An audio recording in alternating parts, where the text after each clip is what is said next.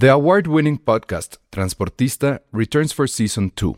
This time, we'll meet Beto Coral, who has lived his whole life in pursuit of one thing justice for his father, a police captain.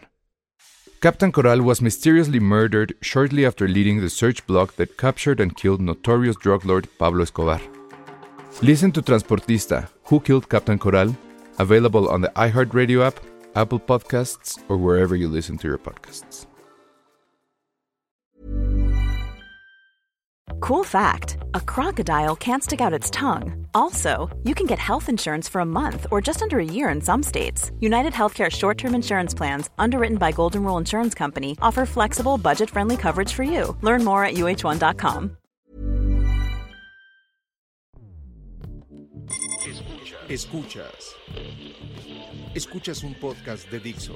Escuchas Filmsteria con Penny Oliva, Ale Castro, Alejandro Alemán y Josué Corro.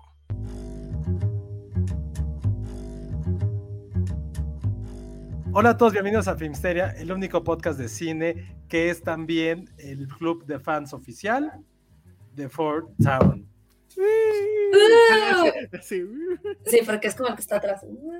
Y si no saben de qué estamos hablando, tienen que ver Red. Ahorita obviamente vamos a comentar sobre Red. Y Que a José ver- va a confesar que su favorito es el que habla francés. Ah, Robert está bien cagado. ¿eh? francés. Me dio mucha risa ese güey. Todos están muy cagados. Porque aparte hay como dos que no cantan. Como en NSYNC. como en todas. Y entonces están siempre No, como, eh, como atrás. perdón, pero en los Backstreet Boys, a lo mejor unos más que otros, pero todos cantaban más que en NSYNC. Ah, O sea, al menos Kevin tuvo varios solos. En NSYNC, dime, dime. A ver, tú que eras muy fan de NSYNC, quiero que me digas en este momento. es cierto, tienes toda la razón. A ver, Silvia Lovera te Y pregunta, aparte, Josué. Kevin, mi amor, uf. Silvia Lovera te pregunta, o les pregunta, ¿cuál de los Fort Town los puso nerviosos? En realidad le pregunta a Josué. Ninguno, ¿eh? No, no, no, ninguno. Ay, No, A ti, Ale. Pero me cayó muy no, bien el pues francés. el ¿eh? morena, sí, el Me, me dio mucha risa porque aparte en la canción como que se hace una autorreferencia. Y me dio- eso no. me dio mucha risa. De Bueno, pues es que tú ya pues, buscaste la letra, pero a Güey, ver, yo ya la tengo en mi. Spotify. no, Yo la tengo en mi Spotify. ¿Está en, Es está más- en Spotify? Y claro, o sea, no solamente la tengo en Sí, Spotify, se la pasa a gente que me pidió que me dijeron, oye José, ¿la tienes en Spotify? ¿Me la pasas? Eso es historia súper real. Entonces sí, no, no, no me molesta ni, ni siquiera me da pena reconocerlo. Está buenísimo eso. Pero bueno, eso es todo. Eso es sobre Red, que ya para estas alturas la debieron de haber visto porque se estrenó la semana pasada en Disney. Plus. Íbamos originalmente a hablar de ella en el episodio 300, pero se nos cruzaron unos superchats, confesiones. Entonces, bueno, no sé- Dinámicas. dinámicas locas que hoy vamos a medianamente repetir. Mona Alicia dice, pregunta al equipo Filmsteria, su boy band favorita de todos los, de todos los tiempos. Híjole, la mía no le va a gustar a Josué. Pues la mía sí son los Pero Backstreet Boys. Pero pone, pone ficticia o real. O sea, ficticias creo que no Mm. hay muchas. Ah, ficticia. Ficticias, ¿cuáles serán? Esa es buena pregunta. A ver, ¿cuál? Mm. No me acuerdo ahorita, ¿eh? Mira, está buenísimo lo que está poniendo Montserrat. Dice, Raúl sería el niño bonito, Elsa el maduro sensible, Adrian el Pues, stylish, Josué el Ajá. chico malo, claro, y Alan el de la voz. No creo que yo fuera el chico malo. Ay, entonces ¿quién? Tiene que haber un Ah. malo. No sé, modo que pero yo yo. no, no siento que yo sea el, el chico malo. Raúl, O sea, no, no- Ra- No, o sea, no sería como el AJ de. No, el Howie D, ¿no? ¿Quién era el malo de los Backstreet Boys? no tengo idea. Yo DJ, ¿no? AJ era como. No, o sea, cero se AJ yo, o sea, no, ni, ni sé andar en. O sea, soy como el menos masculino para ser este. El chico malo. Uh, todo mal. Necesitamos un chico sé. malo, hay que castearlo. Sí, necesitamos un chico malo. Que en teoría tendría que ser como, es más, tipo Alan. Alan es el chico malo. podría ser, podría ser. Pero Oye, sí, esto, yo no sabía yo- que existía esto. ¿Ustedes ¿Qué? sí? Que, Que había juguetes cosas. de los Backstreet Boys que daban en Burger King. Ah. No, ¿En no los serio? tuve. Seguro, o sea, No. seguro había, pero no recuerdo. Hola Penny, ¿qué estás bebiendo? Hola, Hola. Crismi. Hola. Es de- mi vaso de Coca-Cola, nadie nos está pagando. No, ya páguenos No, Qué Coca-Cola. barbaridad. ¿Cuál era la pregunta que hicimos hace rato? Penny, ¿cuál es tu boy band ¿Qué? favorita? Uy, Pero esa es la ficticia. pregunta después de ver Red, ¿no? Este, Pero dicen que ficticia, yo no No, tengo, ficticio o sea, real. ficticia. O sea, es ¿cómo? que caricaturas lo único que se me ocurre es y las ardillas. o sea, Ficticia. Ah, ya. Ah, no era claro. boy band tal cual, pero ¿se acuerdan de esta película de Hugh Grant y, um, y Drew Barrymore? Sí, sí, sí. Ah, de Goes My Heart. My Heart. Güey, también soy muy fan de esa canción. Sí, sí, sí, y de la coreografía. RBD Este- no creo que sea boy band porque hay chicas. ujú. A Yo- ver. Ah, tiene que ser, o sea, tiene que ser for- forzosamente hombres, entonces. Sí, porque es boy band. Porque iba a decir Yoshi and the Pussycats, que son Ah, ay, no, bueno, sí. Es que aparte yo pensé inmediatamente en animadas, pero bueno, ya estamos. Penny, vete a poner algo rojo. Ah, Ay, sí, era la dinámica, Penny. A mí me hicieron ir a cambiar. A, a ver, a ver, voy a, voy a ver. Pon- si poncho tengo rojo, poncho rojo. Sí, poncho No, rojo. sí con- tengo un poncho rojo. A ver. Muy bien. Aquí te esperamos. Ah, La claro, banda la de banda de Luxo. Luxo. Muy bien, Ay. Alicia, muy bien. Ay, claro, sí. La banda de ¿Cuál Luxo. era la rola de, de la banda de Luxo? Ajá, Era Join esa. the, tenía otra. La de Drop the Drop the Bomb. Ajá. Ah, sí, Drop the Bomb. Ah, qué bueno está eso. La, la de Homero no era boy band. No, Sí, los no borbotones. Los borbotones. ¿Eh? Los ¿Pero qué? botones. Porque no Number bailaban. eight, eh, number eight, eh. Uy, la de Bob Esponja cuando canta en el estadio. Ay, La de bueno, Street tampoco podría ser porque sí tocaban instrumentos y una boy band tiene que ser como solamente, Mm. como la banda de Luxo, solamente bailan y cantan. Miren, sí se trajo Penny su poncho rojo o algo. Eh, Todos Y rojos. a, y a su gatito que ya se me olvidó cómo se llama. ¿Cómo se llama? Bola de nieve. No, no sé. Bola de nieve. No, además, para los fans de Spider-Man, Penny Ya. trae una Tengo, hoodie pero- de Pero es Spider-Man. de Spider-Man. Sí, está increíble. Muy bien. Pero es roja, es lo que cuenta. Muy bien, Muy ya bien. estamos ahora sí todos de rojo, entonces creo que ya es momento de hablar de Red. ¿Ya de una vez? Pues sí, no, ya, porque tenemos un buen de cosas Sí, que hacer. ya, un buen de cosas que hacer. No, pero a ver, eh, a mí me gustaría preguntarle primero, pues, este, a Ale o a Penny, quien quiera eh, hablar primero de esto, porque creo que, pues sí, es- ese es, creo que el proyecto más, eh, es que no sé si llamarlo femenino de Pixar, Girly pero Podría ser. girly, pero es que bueno, sí está, o sea, es la primera dirigida, ¿sí es la primera dirigida por una mujer o la segunda? No, Frozen No. ya había sido dirigida por una. No, pero de No, mujer. de Pixar. Pixar. De Pixar. Ah, de Pixar. De, Pixar sí es. Pero es la primera mujer. Brave es de, es de No, Pixar. Es que es la primera mujer en tener un crédito en solitario como Ah, sí. directora, porque lo que pasó con Eran Brave es que. Brenda Chapman, eh, ella eh, fue contratada por el estudio para dirigir Brave y la despidieron en algún punto de la dirección Ah, sí, cierto. y se la dieron como a un dude. Entonces Ajá. tiene como, o sea, mantuvo su crédito, pero no, o sea, como que ella no la estrenó, pues. Entonces sí es la primera. Y de hecho, Domichi también fue la primera mujer en hacer ¿En un corto? Que el corto tiene mucho que ver, si lo recuerdan, es el, el de esta mamá que hacía, ¿cómo se llama? Dumplings. Mau. Ajá. Ajá. Vamos. Que uno de ellos es como su hijo y es la mamá sobreprotectora y demás. Eso es básicamente el. Un el poquito mismo tema. esto. Pero Sí. pues digan, no sé quién quiere empezar de ustedes dos. Básale, Este, ¿qué te pareció? Ay, me gustó mucho, mucho. De hecho, la vi dos veces. ah, muy bien. La vi en inglés y en español. Obvio me quedo con la versión en inglés.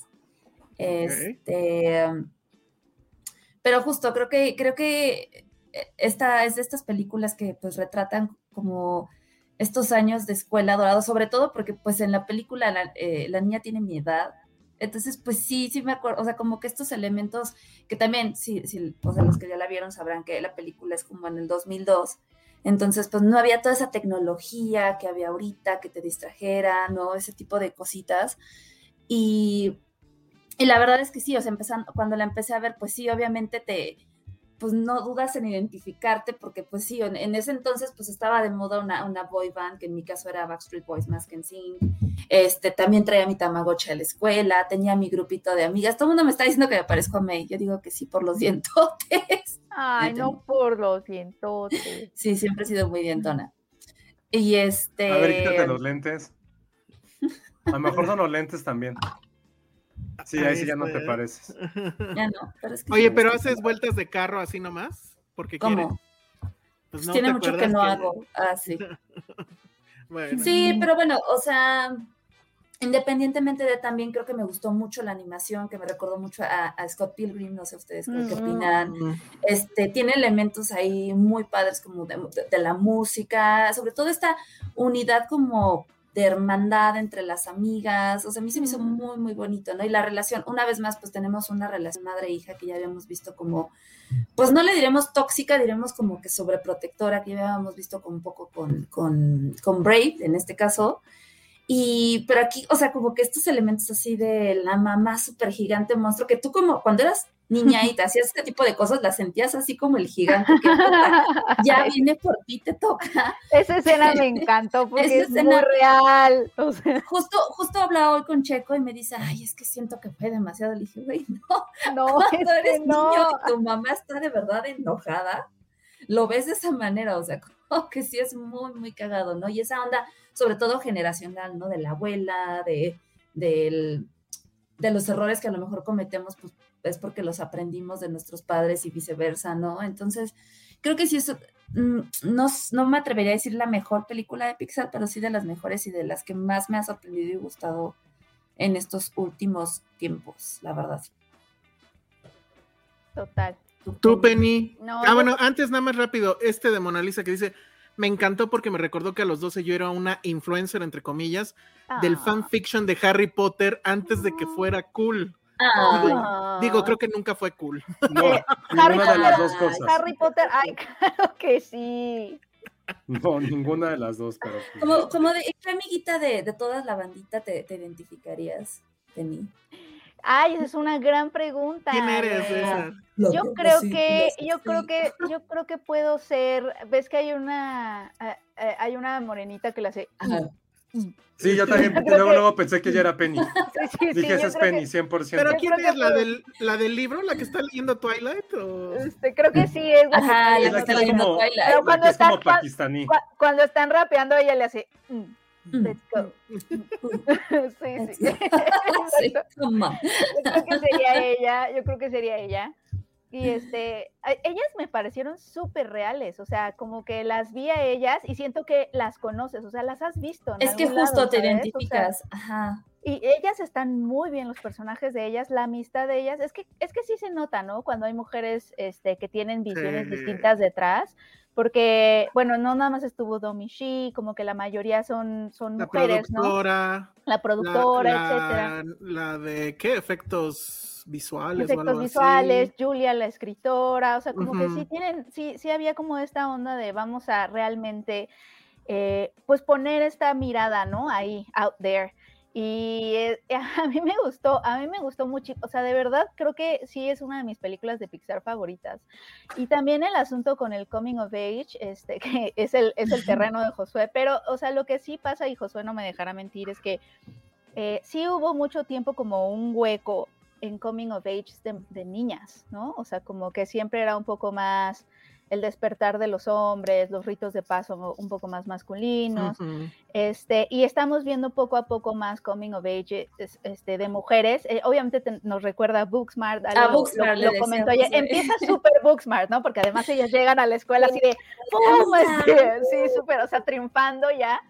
Entonces, obviamente te- Booksmart es otro ejemplo de eso, ¿no? De, de coming of age de, de- de mujeres. Y creo que esta a mí me llama mucho la atención porque, o sea, efectivamente, Es que alguien puso, están hablando de cine ahora, cámara, ¿eh? Vamos a empezar a hablar de comida Ay. ahorita, cámara de banderas. De banderas. Este, sí, no, lo que pasa es que con, con Red a mí me gustó, a- visualmente creo que sí es muy, muy, muy interesante. O sea, obviamente tiene mucha influencia anime, Este, el ritmo también me pareció diferente, los ojitos, anime, todo. Todo, Eh, todo era anime. Pero ahora que, o sea, lo que decía Elsa, Elsa tenía mucha razón. O sea, Bao, Domishi, pues obviamente ella, esta película está inspirada en sus vivencias, porque ella es canadiense de ascendencia china, o sea, todo eh, obviamente está inspirado en su vida. Y ya, ya desde Bao, pues vemos que retoma pues estas referencias a la cultura china, a la familia, pero sobre todo la, la relación entre madre e hijos. Y en Bao me acuerdo que de hecho Checo la entrevistó. Checo fue el, el primero que llegó, me acuerdo perfecto. Sí. Porque Bao fue un corto que se estrenó con Los Increíbles 2. Ujú. Eh, y Checo fue, estuvo por allá entrevistando y, en- y- y- y vio Bao y le gustó mucho y regresó hablando de Domi Shi. Me dijo, es que la directora está padrísima, ella es la primera que dirige un cortometraje y todo. Y le hizo una pequeña entrevista a Domi Shi, que está ahí en el sitio. Y ella justamente, él, él- eh, él le dice, oye, pero ¿y por qué, por qué si está inspirada, o sea, si es semi-biográfico Bao, por qué elegiste un dumpling masculino y no a lo mejor una hija, ¿no? Y ella dijo, no, es que si fuera, si fuera la relación entre una madre e hija, habría muchísimas cosas que no podría, o sea, que no cabrían. corto, Es ¿no? tan complejo, o sea, como que también me llama la atención de que muchas mujeres directoras, ya sea en animación ahorita esto, y fuera de la animación, sí exploran mucho las relaciones entre mamá e hijas, porque es una relación complejísima. Cañón, cañón, desde, sí, desde esta onda de que te gusta este chavo o sea, y qué es esto. de que te estás peleando en un segundo, pero la extrañas, pero somos así, pero somos lapas, y ya sabes, pero extrañas a tu mamá, pero de pronto la sientes aquí, y de pronto ella no te aguanta, y te estás peleando. A mí me ha pasado que estoy con mi mamá en una tienda y nos estamos peleando, o sea, no, mamá, es que tú siempre, y de pronto, ay, mira esto, ay, sí, mamá, está Una, una vez lo contaste, Pues creo, ya no me acuerdo. Sí, sí, sí, es No, una vez lo contaste. Es loco, yo me acuerdo que, o sea, a Iván le ha tocado como convivir con nosotras y Iván sí me dice, no, es que está muy cañón, o sea, ¿qué onda con las mujeres y sus mamás? O sea,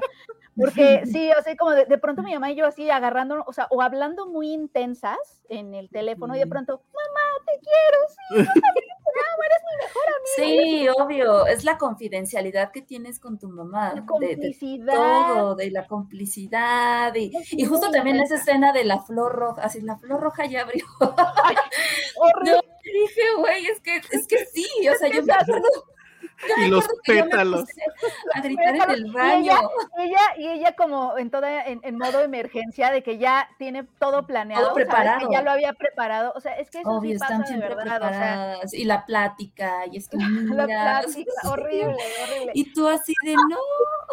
papá que también, ¿no? Hemos visto a ese papá que es como, bueno, o sea, como todo, como me hago a un lado, como para, Pues sí, como güey. para mediar un poco. Y esa escena de, de la mamá, así de, de, ay, seguro a mi mamá ya se le pasó, o algo así dice en el concierto, y se ve la silueta como Godzilla en la ciudad, así. Es la ¡ah! clásica imagen de cuando estabas en una fiesta y de repente llegaba tu mamá y así de, Ay, y, a y- ver, Aleja, así que Y con una mirada, y con una mirada, y tú, y- y tremendo homenaje a Woody Allen, ¿eh? By the way.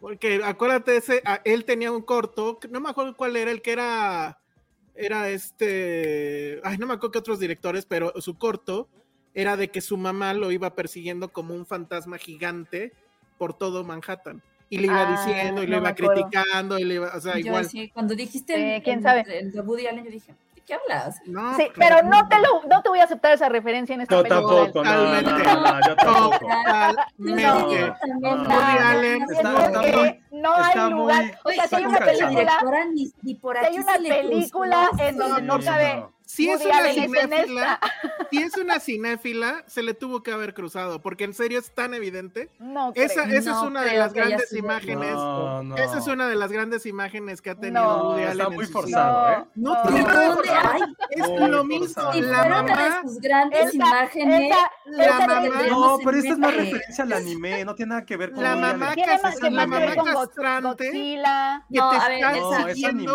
por Como todos lados. persona que No. ve anime, justo No, José tiene razón. En los animes hay una, hay unas relaciones entre, o sea, por ejemplo, te lo voy a poner ahorita. De ejemplo, Milk en Dragon Ball Es con una Gohan. mamá es la gigante que mamá te controladora que sí, sí, sí, sí, y que es súper poderosa y que es fuerte, porque aparte las mamás en los animes son fuertes, de que parten madres físicamente fuertes. Y sí son este, retratadas de esa manera. O sea, digo, ahorita les pongo este ejemplo de Dragon Ball porque así era. O sea, Bueno, Dragon Ball, era la de, la de Allen antes. Dime una antes de la de Woody Allen. Ahorita te digo cómo se llamaba esa película y te creeré. A ver, ahorita Pero a esa- esa a es-. Tampoco Pero es que no, a ver, ¿de qué no, años no. de Es como Allen? decir, es una escena donde, donde se besan en la lluvia, se la copiaron a tal. No, güey, es. Güey, esto es demasiado específico. Pero es que porque Una eso trata mamá la película. gigante que te va persiguiendo y además te está chingando con todo lo que estás haciendo, te está criticando y no sé qué. No, Perdón, pero eso No, No, No, eso está deja de desear, neta, no, no, no. Está no, no, bien, No ¿eh? es Woody Allen. O sea, Bueno, si fuera una película. es una referencia, o sea, si no la tomó directo de ahí, ella sabe que existe. Ya, eso, ya. ¿Sabes de Primer dónde- superchat. sa- sabes Primer de superchat para, para acabar con el tema. Ay, Superchat no. para acabar con el tema.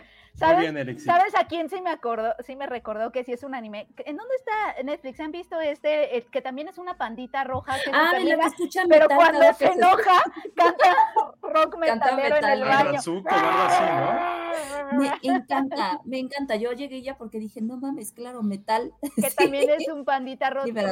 Y obviamente ya lo último también lo- me gustó mucho. O sea, siento que no está tan aleccionadora y al mismo tiempo sí te está hablando como de, pues no reprimir tu verdadero yo y tu, y tu parte caótica e intensa y sobre todo que, que obviamente sale y descubres cuando estás creciendo y que no sabes qué hacer con ella, este, y que obviamente vives en una sociedad en donde, y no, no nada más esto tiene que ver con mujeres, ¿no? Obviamente como mujer sí sientes como mucho esas de, de que te tienes que reprimir un poquito, o sea, hablando de en la primaria, por ejemplo, que, que ayer lo, lo comentábamos en Girlsteria, ¿no? A- Ale, que no nos hace sentido que en la primaria te obliguen a usar falda porque desde ahí tú quieres jugar, tú quieres todo, pero la pena de que te vean los calzones, o sea, Ajá, como que ahí empiezas de- un poco como a reprimirte, e incluso como a nivel de cuerpo, de pues quiero jugar, pero pues no puedo Sí, porque aparte correr, como ¿no? niño ni siquiera lo ves así, estás Este- en tu pedo y es como de, oye, se te ven los calzones. Y Ajá, y obviamente eso es muy vergonzoso, ¿no? Y te Sí. van a hacer bully de por vida. Entonces empiezas como a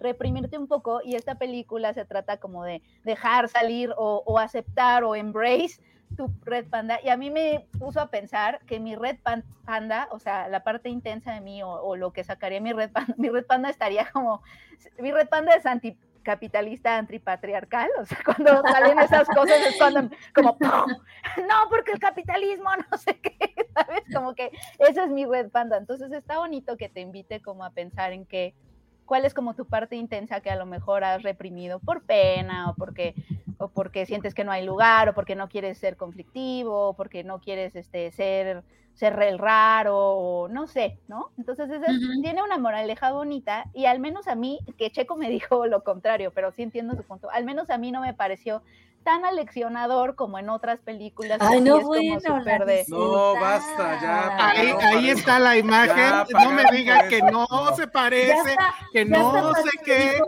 Ahí está. Se llama la película New York No, Stories. ¿De qué año, basta. de qué año es? Es, ahorita les digo el año. Es como del 73. No, pero no. no, basta. No puedo creer que en esta El película, 73. en, en el esta Elsa, 89. En el 89. verdad? ¿Qué crees, Elsa? No. Y, tengo una a ver, noticia. espérame. Woody ¿Qué? Allen, Francis Ford Coppola y Martin Scorsese. No, Entonces, basta. Dragon Ball fue antes. Ah, Dragon Ball fue antes del 89, ¿o qué? Es del 84, se Bueno, y entonces Mira. seguro la referencia es Dragon Ball. Alguien No, dijo es que una mamá, o sea, alguien dijo que le recordaba a Ranma y medio y siento que sí también, porque Sí. esos personajes, ¿se acuerdan que uno se, uno se, sí se convertía en panda, Es no? que era, era como el elemento de la mujer, porque incluso cuando Akane se enojaba era como, ¡ah! Explosión, y se veía, Sí. literal se veía la explosión, ¿no? Como que Sí, ese es algo, ese es un tropo, bueno, no un tropo, porque luego el tropo tiene como connotación sí. negativa, pero, pero eso sí es algo que vemos mucho en anime, alguien enojándose Sí. y convirtiéndose en algo, ¿no? O alguien, este, entonces eso sí es mucha, mucha influencia del anime y, y no, a mí, a mí de verdad sí me, me fascinó. No, ah, y ustedes, pero ustedes, ¿qué quiero saber? ¿Qué piensan ustedes? Porque ven que salió un señor, Ah, eso es lo que quiero saber. ¿Por qué la gente me enteré. salió Ajá. un señor a escribir una crítica en, no me acuerdo Español, creo, ¿no? Cine, Cinemas Ajá. Lendo, algo así. Eh, gringo entonces. a decir, a decir, y aquí vengo también a, a yo hacer mi crítica a la crítica de ese señor, a decir Ajá. que, que, le, que le- le sacaba un poquito de onda este, que Pixar se pusiera a hacer una película demasiado específica, ya sabes, una niña de ascendencia china en Toronto que tiene ¿Qué su menstruación, quieres? o sea, y no. que él no, o sea, que él se sintió como que él no podía identificarse Ay, con no eso. mames. Entonces, yo me reí muchísimo desde Risa Loca porque, o sea, sinceramente, llevamos toda la historia del cine con el cine comercial pidiéndonos que nos se identifiquemos identificó todo con el Batman, tiempo. ¿no? Nosotras. Ajá, o sea, con el cine, con el cine comercial pidiéndonos que nos identifiquemos todos con hombres blancos, heterosexuales, este, de Europa, etcétera, etcétera. Y él no puede por una vez identificarse y salirse de eso. Y ese es el problema. O sea, el problema viene cuando empezamos a entender a este punto de vista blanco, heterosexual, occidental, bla, bla, bla, como el universal. Y entonces todo lo que se sale de eso es muy específico, ¿sabes? Sí, claro, y no te Y puedes ese es, ese es un problema, ese es un, justo ese es el problema de que te hagan pensar que lo universal es ver el mundo como lo haría un hombre blanco, bla, bla, bla, bla, bla, bla, porque entonces viene una película como esta que además es súper comercialísima, porque no Ujú. la hizo, no, o sea, sabes, no es cine de autor así, este, tailandés, o sea, es Pixar, este, y no puedes identificarte con ella, está cañón. Eso, Es eso creo que nos da para, para un episodio después de esa parte, o sea, nada más va a dar como un paréntesis porque eso sí me gustaría platicarlo. Creo que nunca lo he platicado con, con nadie en mi vida, pero nunca he entendido eso de verte reflejado en la pantalla, es decir, creo que todos nosotros pues sí crecimos con cierto estereotipo quizá de cine, de series. Y yo, por ejemplo, yo en lo particular nunca veía a un niño latino, sobre todo cuando vivía en Estados Unidos, y era como, ay, él es mi ídolo, quiero ser, él era como, güey, pues yo no, no, no sé qué proceso mental tuve que pasar, igual ahí a lo mejor que nos diga Monse, pero yo nunca me sentí, ni, o sea, nunca vi colores, sexo, ni nada, como si esto me gustaba, me gustaba, me sentía identificado, pero sé que, o sea, sé que yo no soy yo la excepción ni quiero sonar así, pero lo que ha pasado con muchas cosas, ¿no? De que me vio reflejado en la pantalla porque hay alguien de, hay alguien mexicano alguien latino que es el héroe, a mí nunca me pasó, en lo particular digo, y creo que todos hemos visto muchas cosas. No sé si a ustedes alguna vez les pasó de niñas de decir, ay, quisiera que hubiera un niño latino que fuera el protagonista y el héroe. A mí en lo No, particular. No, pasó. realmente. No, como que no te das cuenta, siento que no te das Exacto, cuenta que no no lo estás No la sé. siendo tú. O sea, a lo mejor tú, Peñi, con tus sobrinos, a lo mejor lo vas a legar, llegar a escuchar, o a lo mejor te das cuenta, pero insisto, yo en lo particular nunca me importó si mi ídolo o mi personaje favorito era un alien, era afroamericano, era chino, o sea, todo lo vivimos, ¿no? Cuando era Short, short Round de, de Indiana Jones, o sea, era chingón porque era un niño, da- te daba igual si era chino, si era, bueno, japonés creo que en este caso, o era alguien de la India, o alguien en escandinavo, o era alguien pelón, te daba igual, era porque era un niño, era como, güey, qué chingón. Y yo Mm. no, no entiendo, o sea, creo que a lo mejor es algo generacional o no sé, pero a mí nunca me interesó en la vida de dónde venía la persona con la cual yo quería ser o me identificaba. Dicho lo anterior, qué pendejo este güey, qué triste al mismo tiempo, ahorita que decías Penny que no era algo como, que era algo mainstream, qué triste que la mejor película de Pixar, y yo lo dije, yo creo que desde Toy Story 3, que fue hace más de 10 años, ninguna película se me hacía tan relevante, con tantas metáforas, tan, tan rica, y que te dieran ganas como de vivir en tantos aspectos como esta película. O sea, sí entiendo que Brave a lo mejor puso, puso el pavimento, Inside Out aprendió a caminar para que Red pudiera volar y correr, pero entre estas tres que son prácticamente de la, son primas hermanas estas películas, Red es infinitamente, infinitamente superior en complexión, en historia, en estas cosas tan sutiles que tiene, pero al mismo tiempo son completamente universales, que creo que eso es algo que, que es clave de esta película. Creo que la relación madre-hija es, es una cosa completamente devastadora en muchos aspectos, tanto bueno como malo. Hay también relaciones padres-hijos o madres-hijo en ese sentido como masculino, que son muy similares, pero creo que lo que todos crecimos eh, durante cierta edad fue esto como, y lo dice al principio de la película, que idolatras a tus padres y al mismo tiempo es este shock cultural de decir, ya no son las personas que yo creí cuando era niño, no solamente ves sus defectos, pero aprendes No. lo que no quieres ser a partir de ellos, pero al mismo tiempo las virtudes que ellos tienen y que te han inculcado. Entonces creo que esa, esa etapa de la vida es fundamental y es prácticamente lo que a mí me gustó mucho de la película y que creo que, lo dijiste, creo que durante muchos años, hasta hace quizá 10, todo estaba muy enfocado a la visión sí masculina del coming of age femenino. Ahí está John Hughes, que hizo varias películas con personajes femeninos, o algunas que están muy enfocadas en masculinos. Y creo que a partir de, eh, no solo, ¿cuál dijiste que te recordó, Ale? ¿Qué- ¿A qué película? Ah, a, a, Booksmart. este, a Booksmart.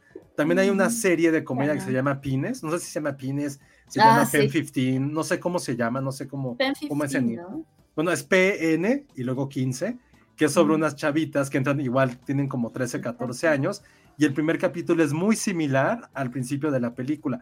Es una serie que se la recomiendo mucho.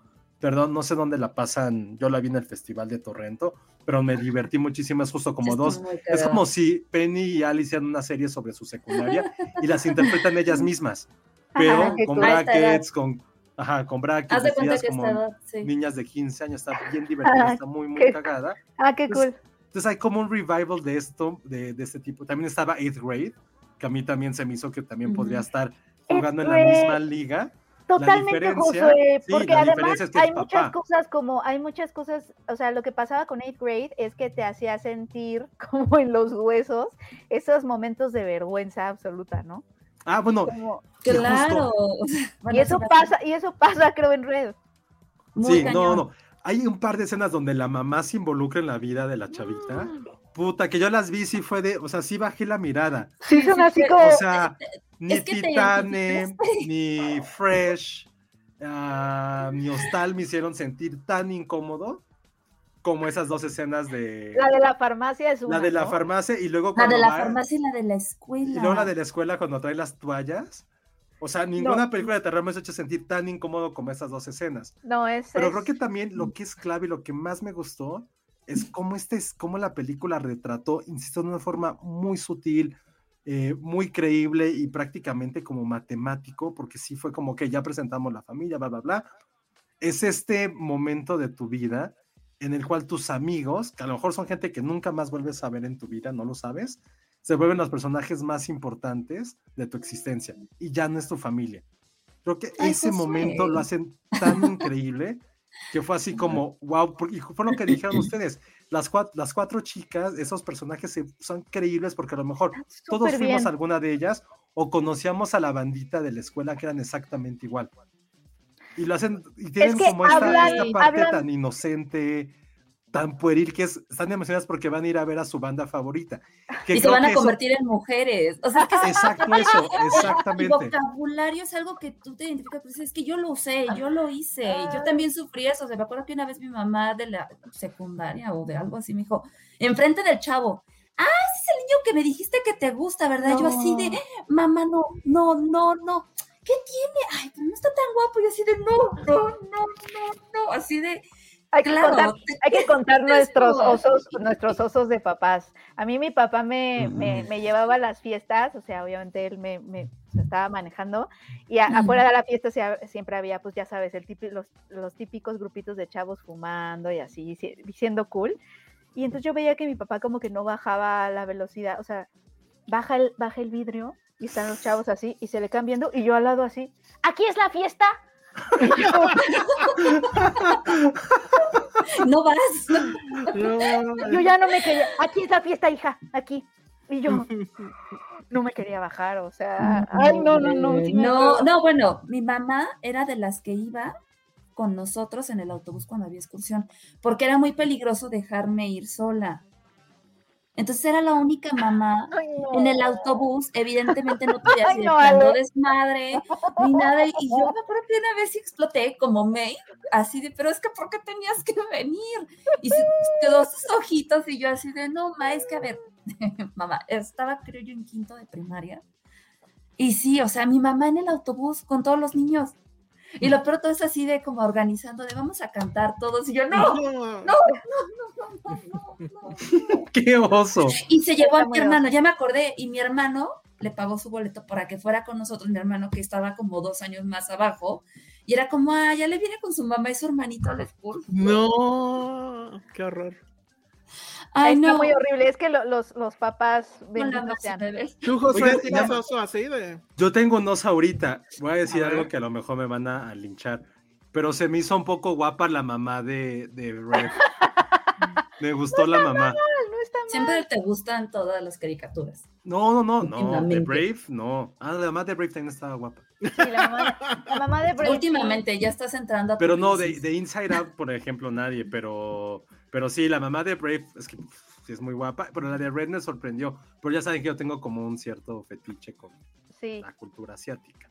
sobre todo cuando se Entonces- suelta el pelo, ¿no? Hay un Sí, donde o cuando es como, como es medio, no, no es que no, no quiero decir que sea adolescente porque no sé cuántos años Sí, tiene no. en esa escena.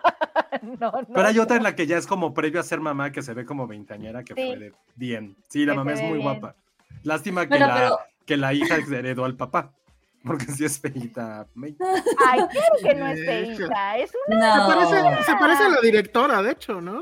Sí, Sí. Aparte, acuérdate, eso estuvo muy bien, porque todos tuvimos una etapa fea y justo es como por esa Claro. edad. Eres una niña, no los te dientes ves muy grandes, las nada, nada, nariz nada encaja, el cabello. Nada está proporcionado. Ah, ya sé que, ya sé también que, que iba a comentarles. de- sí leí como algo que pasaron en Reddit, obviamente Reddit, Ah, eh, que decían que esta película estaba enseñando a las chavitas a cómo vender su cuerpo por dinero. O fotos Ah. íntimas por dinero. O sea, leí como ese hilo y fue como de, güey, ¿qué-?" toda la gente le decía, güey, ¿qué pedo con este don? O sea, ¿en qué momento llegó a pensar eso? Porque ¿Por qué, decía, ¿Por qué le tienen que, por qué tienen que arruinar todo? ¿Por qué no podemos porque decían, cosas claro, bonitas? el panda significa su vagina, su vajayjay.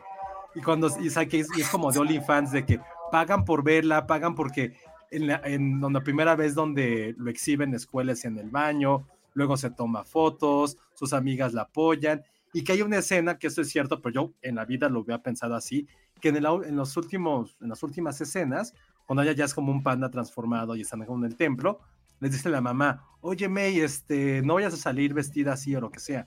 Y que le responde May, es mi, es mi panda, es mi decisión. Y fue como, eso quiere decir que las mujeres ahora son liberales y toman las decisiones de su cuerpo. Es como, Pues porque sí, ¿qué tomamos las decisiones de nuestro cuerpo. O sea, pero, las pero lecturas no que le dieron a esto fue así como, lo leí y fue como, Qué Dios, qué, raro. qué pedo con, sí, sí, sí, está, está muy cabrón. Pero, pero, o sea, a mí me, me gustó mucho la película. O sea, tiene Pero demasiados nunca te puso en elementos. ridículo, nunca. Ah, ah, perdón. No, con mi- o sea, sí me ponía muy en ridículo. De hecho, era, o sea, era como broma entre mis amigos que nadie quería ir a mi casa como en la secundaria, en la prepa, cuando estaba mi mamá, porque era como súper enojón, así. No, pero se los juro, incluso sí era como ya broma entre mis amigos, pero era como su carácter, pero quisiera algo como ustedes. Generalmente no era como más a puertas cerradas. O sea, mi mamá era esas personas que se ponía a revisar mi, mi mochila y mis cuadernos. Ay, no. no, no estaba. O sea, me iba a jugar porque era la época en la que jugaba y regresaba y así, veía mi cuarto y así, el, mi mochila abierta y todos mis cuadernos y así digo, güey, qué pedo, no mames. Y una vez así se puso súper histérica porque encontró una jeringa. Tiene una No, pues yo jeringa. también me hubiera puesto De mal. agua, ¿por qué te jugabas con las de agua? No, no, no, porque hubo una, algo de la escuela que hice trampa, en una escuela que nos dejaron hacer como un perfume, una práctica de laboratorio. Obviamente por andar pendejando con mis amigos no hice caso, no supe cómo hacerlo. Entonces lo que hice fue con una jeringa sacar de mi loción que tenía y lo puse en el proyecto. En la, como en el proyecto para que fuera más. Miren, sí quedó bien padre la esencia, por eso la tenía la jeringa. Pero no, No. puta, se puso así súper histérica. Le dije, güey, cálmate, y así me regañó y me castigó. Pero también, ya después lo pensé y dije, güey, pues sí, sí, es una jeringa Yo, en el no cuarto. la- pero aparte como escon- aparte estaba como sueño, escondida, sueño. porque pues ya desde esa edad tenía como esos, eh, como cosas un poco medio vanidosas. Puse la jeringa entre mi ropa para que oliera a, a la loción, pues. Ay, no, Entonces súper estaba escondida, estaba escondida entre mi O sea, sí es ropa. un proceso un poquito difícil de imaginarse. Sí. o sea, como que, eh, ¿cuál sería como la alternativa a mi hijo se está drogando? Todo. Fue eso, ¿no? Sí, creo que fue la única vez que sí me regañó muy feo. Y creo que me castigó, pero pues ya. Como a dos semanas, que sí son un chingo de niño. ¿Tú, Uno de adolescente. ridículo? A ti, y, y No. dinos, y dinos si te gusta Red. No, con mi mamá nunca. ¿eh? Es que el tema, y, y creo que eso es lo que mejor se, se ve en la película, es que justo la relación madre-hijo es muy diferente a madre-hija. Y este, y no, en mi ¿En qué, caso nunca en- jamás. en qué es diferente, Elsa? Porque justo yo tengo esa duda. A mí nunca me hubieran prohibido ir a un concierto. O sea, nunca tuve. Ah, a mí sí, de- a mí súper sí. A mi hermano también. A mí súper sí. A mi hermano a lo mejor sí le prohibían más cosas porque, pues, sí Era era, más pedo. no, era Ah. más pedo que yo. No, O sea, en las mismas edades, a él pu- puede que sí le hubieran prohibido más cosas porque pues, era- le entraba más al chupe. Pero no, yo no recuerdo que mi madre me haya prohibido absolutamente nada. Y justo creo que, o sea, de- tiempo después como que entendí que eso era medianamente un privilegio, probablemente por Tu ser mamá era hombre. de la mamá cool. Eras el niño de la mamá cool, entonces. Sí, pues sí. De hecho, el- la ahorita que estaban hablando de estas cosas, o sea, el, único episodio que recuerdo y que no, o sea, yo lo viví, pero no me tocó a mí, o sea, de mamá, digamos, loca, es una vez que en la, en la secundaria íbamos a ir a hacer, o sea, éramos un grupo de, de- de- pues éramos amigos, pues, pero era para hacer no sé qué trabajo de la escuela. Iban a ir a, a mi casa a hacerlo. Y en, e, en ese grupo, pues estaba la chica, que además era la chica que me gustaba. Y era la única chica, pues, pero bueno, no, o sea, no, no, no era que lo estuviéramos planeando ni que fuera, o sea, no había nada ahí tenebroso. Entonces nos quedamos de ver en la escuela y ya de ahí nos íbamos a ir a mi casa y, esta, mujer, esta mujer no llegaba, no llegaba, no llegaba y finalmente llegó y lo que nos dijo es que ya venía para acá, pero que su mamá la detuvo porque traía falda y la hizo regresarse para ponerse pantalón. Cosa que pues es una estupidez, porque si ella pensaba que iba a suceder lo que ella creía que iba a suceder, pues igual hubiera sucedido en falda hubiera sucedido en pantalón. pero, es eso, ¿no? O sea, imagínate que mi mamá me hubiera detenido a cambiarme de ropa, o sea, jamás. Claro, Esa es la diferencia, Penny. es que es una sobreprotección. Creo que con las. Sí, está cabrón. O sea, porque yo lo notaba. A mi hermano le daban más permisos que a mí. A mi hermano le dejaban llegar un poco más tarde que a mí. Este, y sí, sí te das cuenta. Sí, mi mamá con eso, en eso se Ahí sí, mi hermano tendría que venir y platicarles. Pero iban a mi casa mis amigos y mamá así como de niños en tu cuarto no, pero yo no entendía. O, o, si vas a tener niños en tu cuarto, no cierras la puerta. yo. Bueno, pero eso es natural siempre, ¿no? No, no, no, pero de muy chiquita que estás literal haciendo la maqueta o lo que fuera, es como, no entiendo, ¿por? ¿Y por qué él sí? y yo no. Pero bueno, es una onda más como de protección.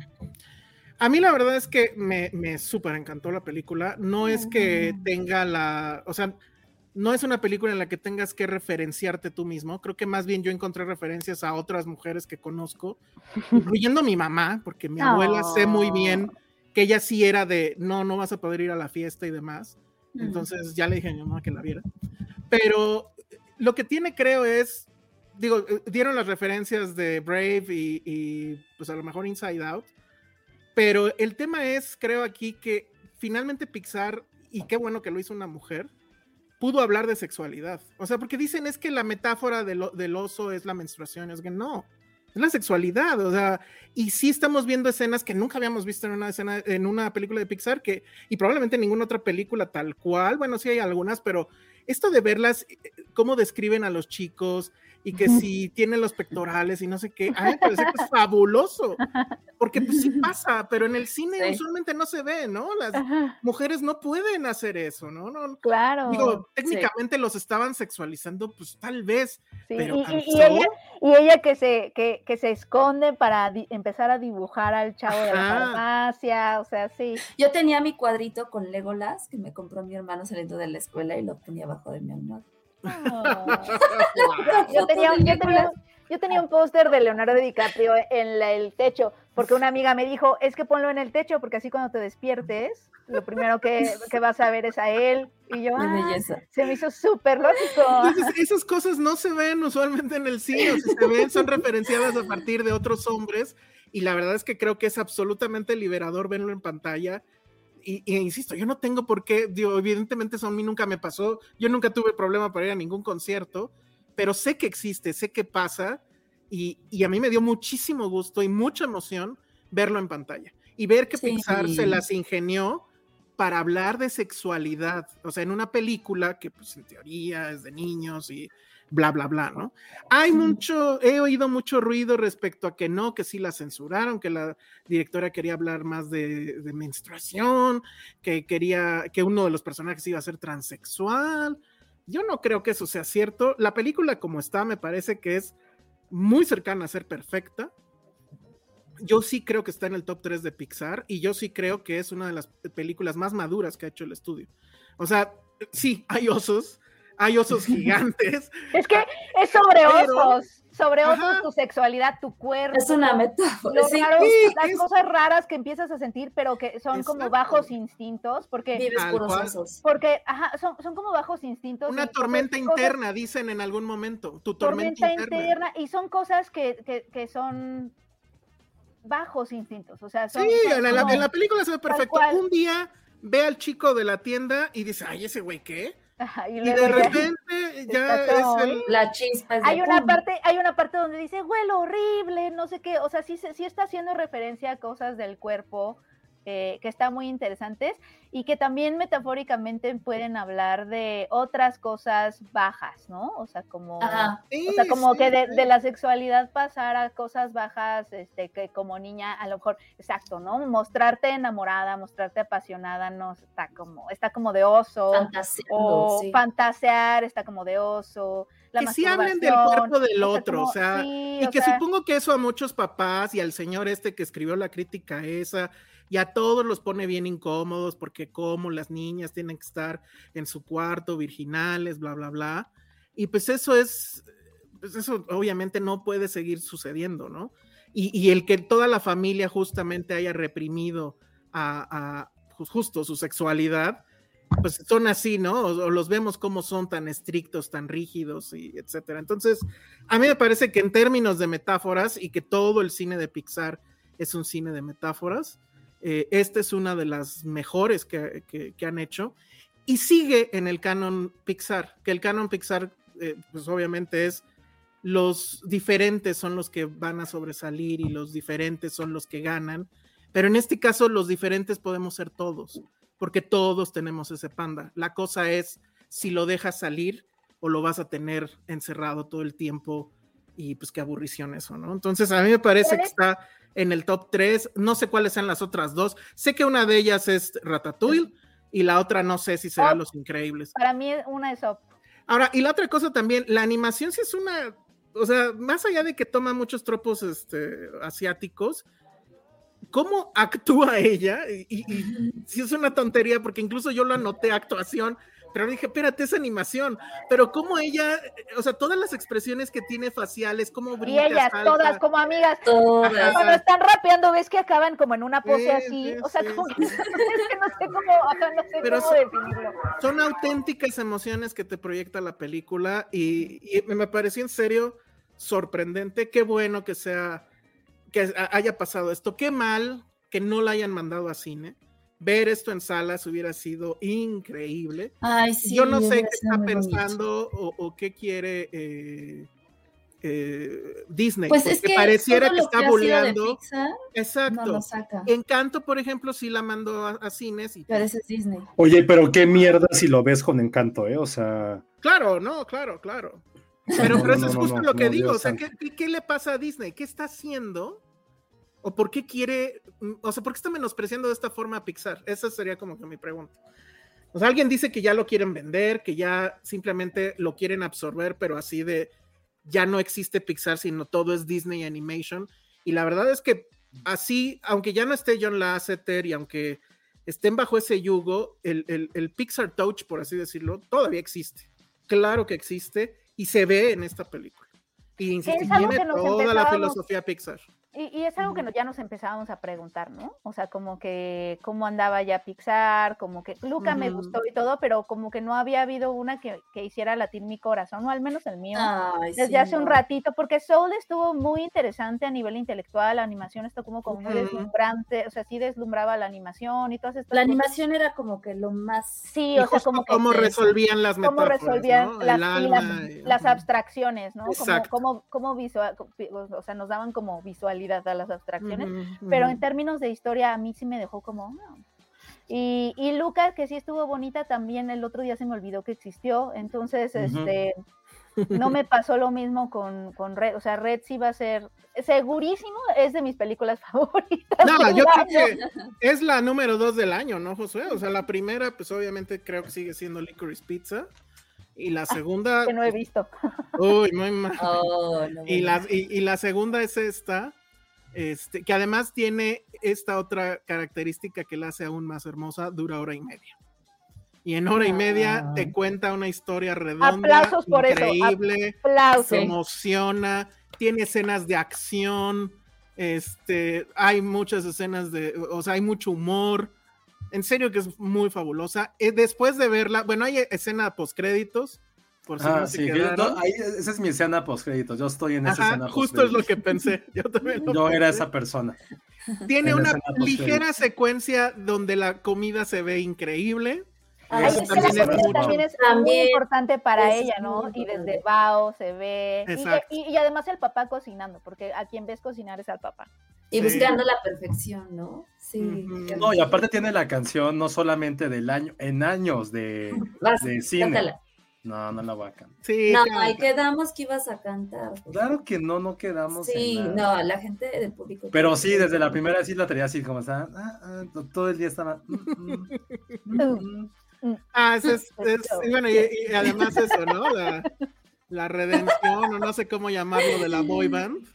La boy band está padrísima. Es un asunto muy importante en la vida de la gente, ¿verdad? Oye, Elsa y José y Ale, o sea, pero sus pandas, ¿con qué saldrían? O sea, ¿qué, o qué harían sus pandas? ¿Cuáles son las características de sus pandas rojos? A ver, se supone que el O sea, el- el mío- como esos sentimientos reprimidos. El mío, o, lo que te hace como intensear, ¿no? Supongo, porque por, por eso el mío es anticapitalismo y anti. Ah, y el mío sería un gordo tragón. la, la comida, la comida, ¡qué delicioso! Es que imagínate, todo el tiempo, todo el tiempo iba con la culpa de no, la dieta, y es que el gym, y no, sí, no quiero ir al gimnasio, estoy cansada, no, pero sí voy a ir, y aguántate, no, mames, en el panda sería así de, con permiso, el refri, ah, sí, por supuesto. Yo no sé. ¿eh? Ay, no sé, esa está buena. Sí, no sé. ¿Qué es lo que hace que tu Empezar panda a discutir por pendejadas como hace rato, no sé, ¿eh? la verdad. Panda necio. Woody No Allen, sé, ¿no? neta, se darían un quite con José en la necedad. Panda-. Co-. Coco, ¿no, Josué? Coco, A ver, ¿puedes por sacar a tu ejemplo. panda rojo? Sí, algo referente a Coco, pero no, no Coco en sí, sino como toda esa parte de Mexican Curious. Ya. Oigan, ¿y a, y a ustedes alguna vez sí les prohibieron ir a un concierto y que hayan Sí, querido claro, mucho, es mucho, muy mucho? normal, era muy Mi normal. papá, o sea, ¿como hasta la, claro. mi papá hasta la fecha, o sea, hasta hace poco que, que vivía con ellos, o sea, como hace como seis años, este, yo le decía eh, que son como remanentes de eso, de, o sea, todo empezaba con, papá, ¿puedo ir? No. Y, más bien era como convencer, Ah, no, sí, pero van, a ir, claro. van a ir mis amigas. ¿Y, y quién va a ir? mis amigas y cómo se van a ir en tal. Y, y eran mil preguntas, ¿no? Y la última siempre era, ¿y por qué las dejan ir? Y yo, pues no sé, papá, sus papás las dejan ir, o sea, yo no tengo esa respuesta. o sea, pero ¿por A qué mí las sí les dejan ir sus contestaba, porque papás? ellos sí son buena onda, no como tú. Y puta, Ay. amigo, pero no es súper rara, Ale, porque a él más bien lo que le daba coraje es que los otros papás las dejaran ir lo suficiente como para que yo viniera a preguntarle y tener, o sea, ¿sabes? Que, que hubiera otros papás que estaban dejando ir a sus hijas y lo metía en problemas a él, entonces le daba coraje. Y hasta la fecha, hace seis años, papá, ahorita vengo, ¿a dónde vas?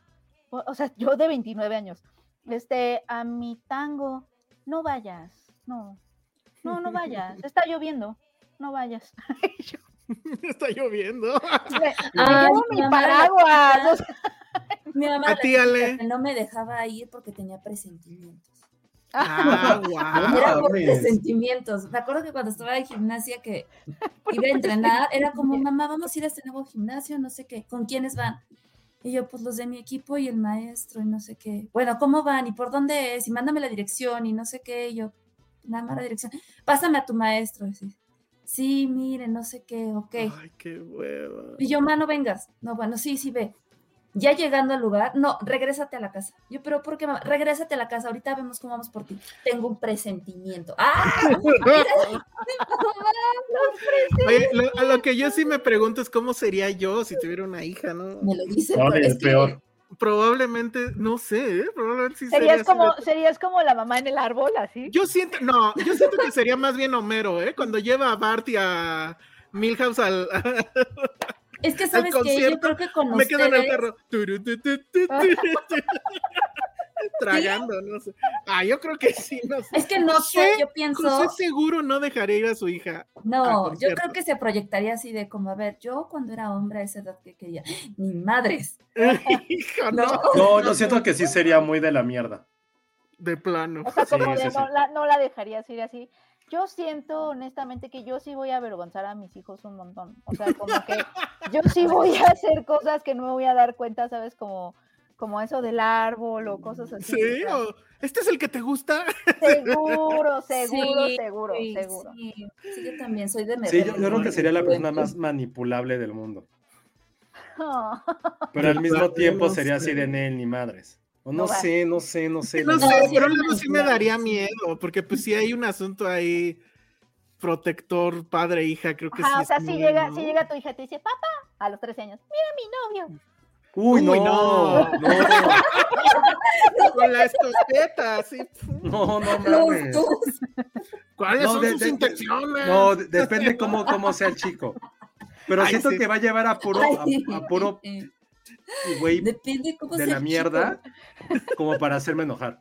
A ver, no, a ver, de A niñas nos gusta cada, cada hombre que es como, es que te gusta el chico malo aparte. Es que de Sí. niña tienes gustos malos. O sea, Sí, Sí. entonces te va a llevar al niño Pero uno debería saber eso. señor. Entonces, ay, como que actuar en consecuencia y saber, ay, o sea, es nada más el gustito. No sé, no sé, no sé. Pero sí, No, no, yo sería el güey que elegiría el novio. Ay, ¿qué Ay, te sí. pasa, José? le elegirían los novios a tu hija. Sí, o no, están preguntando cómo sería. A mí Como me en la gustaría India. escogerle.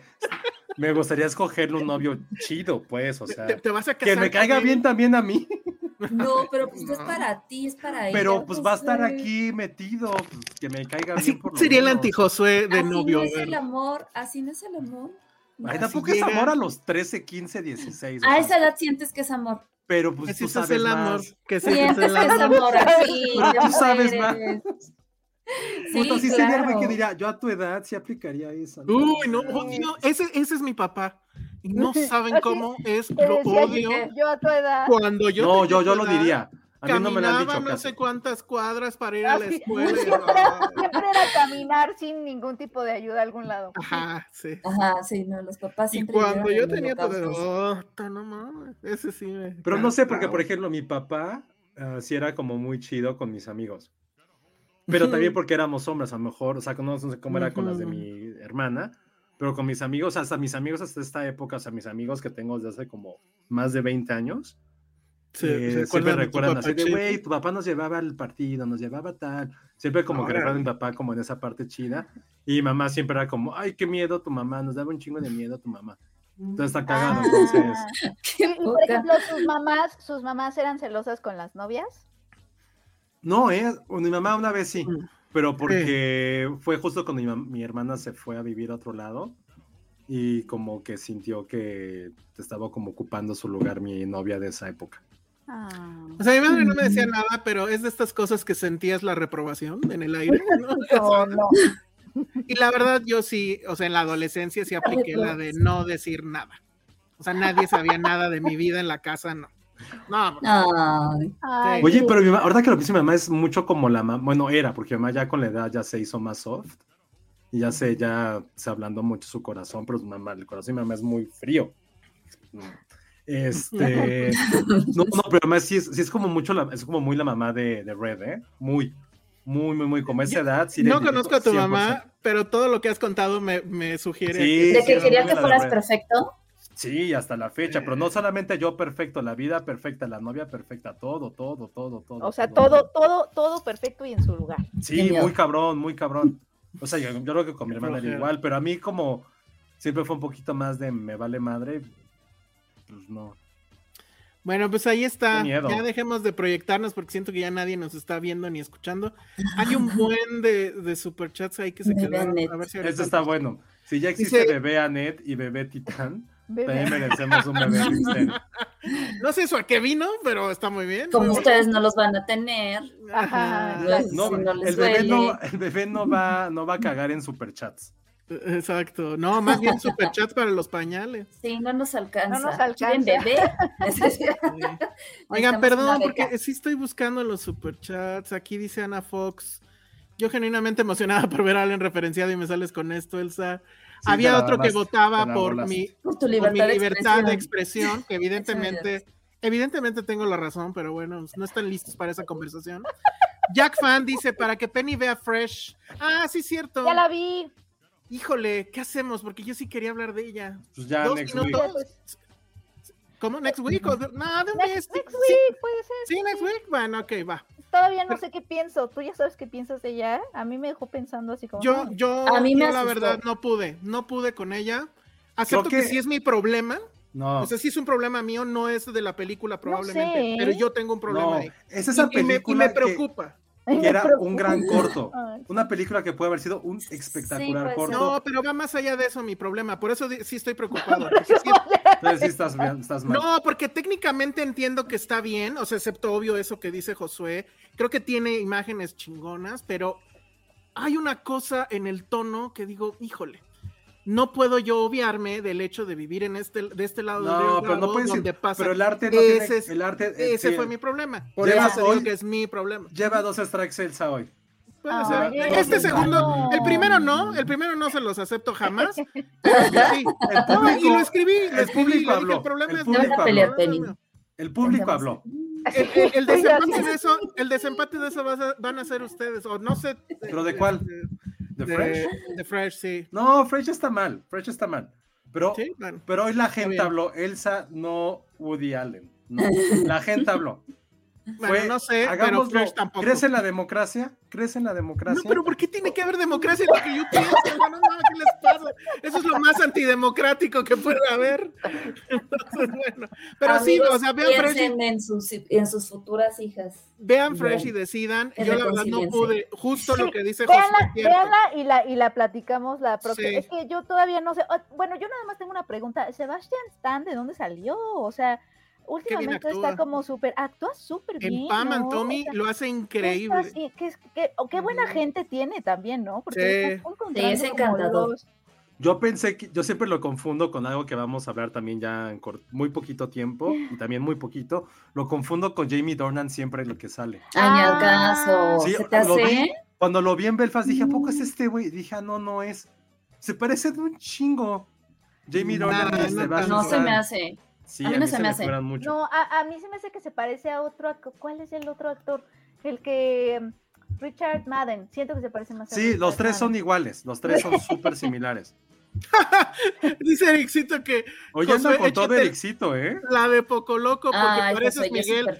Sí, sí, es como de Miguel. Es de Miguel. Muy Sí, bien. se parece ¿eh? mucho. Desde hace rato que la vi dije, mierda. Vas, échatela. Con, con, con Penny. Un Un poquito. poquitito loca. la- Ahí sale mi panda. Ahí va a salir mi panda. justo. O sea, empecé a sentir Para la el- otra, Para la, La otra voy a traer. Yo todavía tengo la guitarra de Coco, ¿te acuerdas? De esa función. Que Ah, nos dieron claro. una guitarrita, yo todavía la tengo, entonces ya, para hacer acompañamiento. Jack Fan, bueno, ese ya salió, el, el de Fresh. Y. ¿Qué más, qué más, qué más? Uh, creo que sería todo de superchats, pero bueno, había hay muchos comentarios. Ya son tantos los comentarios que ya no me salen en, el, en, en la columna del chat, no sé por qué, o sea, salen blancos. No, sí, sí hubo muchos alrededor de Red. Creo que qué padre que una película sí haya dado tanto, tanta conversación. Qué mal que haya gente que no la esté apreciando por lo que es. No siento que sea hype, por- o sea, también las personas de que estamos como muy hypeados. O sea, sí, porque acaba de estrenar, pero creo que esto va a ser permanente. No, pero sí. creo es- que esta película se va a quedar como en nuestra psique cuando, cuando, alguien quiera tener hijos, cuando tengan sobrinas, cuando tengan... De verdad, insisto, va a llegar esa edad en la cual se va a identificar completamente con esto. O sea, yo sí tengo miedo de cuando mi sobrino llegue a esa edad que ya va a empezar a oler feo, que ya vas, ¿sabes? Como que ya va a estar pegajosito, como que ya perdió el charm de niño, pero tampoco es como interesante para tener una plática de adolescente. O sea, sí va a ser así como de, oh, sí, no, ya, porque todos pasamos por eso. De que, ah, o sea, aparte hablas así, por, con el nombres. No, yo ya quiero que mi, yo ya quiero que mi sobrina crezca para poder jugar, hacer legos, todas esas cosas. Ay, Sí, tú quieres un amiguito. Sí, Es que tú de tienes bebé- un amigo. De bebés, de Ay, bebés. Elsa, organízale una, una, este, una, una tarde de té con sus amigos para que pueda jugar. Es que de bebés no saben hacer nada, son bien aburridos. Entonces, bueno, le mando un saludo a mi hermano, que pues él ya tiene obviamente hija, y a mi cuñado, que también tiene dos sobrinas. Ojalá vean la película y la verdad es que no los envidio. Así tienen un tema Oye, por pero delante. les quería preguntar bueno. algo antes de cerrar este tema que creo que nos puede dar para mucho. Ya no se contestaron ni Penny, nadie contestó lo de su boy band favorita. Y Es que dos, no tengo. No, claro, o sea, Mm. bueno, es que yo sí estoy peleado como entre el amor de NSYNC y Backstreet Boys. Eh, No, yo- O sea, no puedo, no, Yo, yo, yo soy lo Backstreet. Boys. A ver, ahí, Yo- ahí yo va un tercero para que empiecen a apedrearme, porque hoy ha sido el día de apedrear.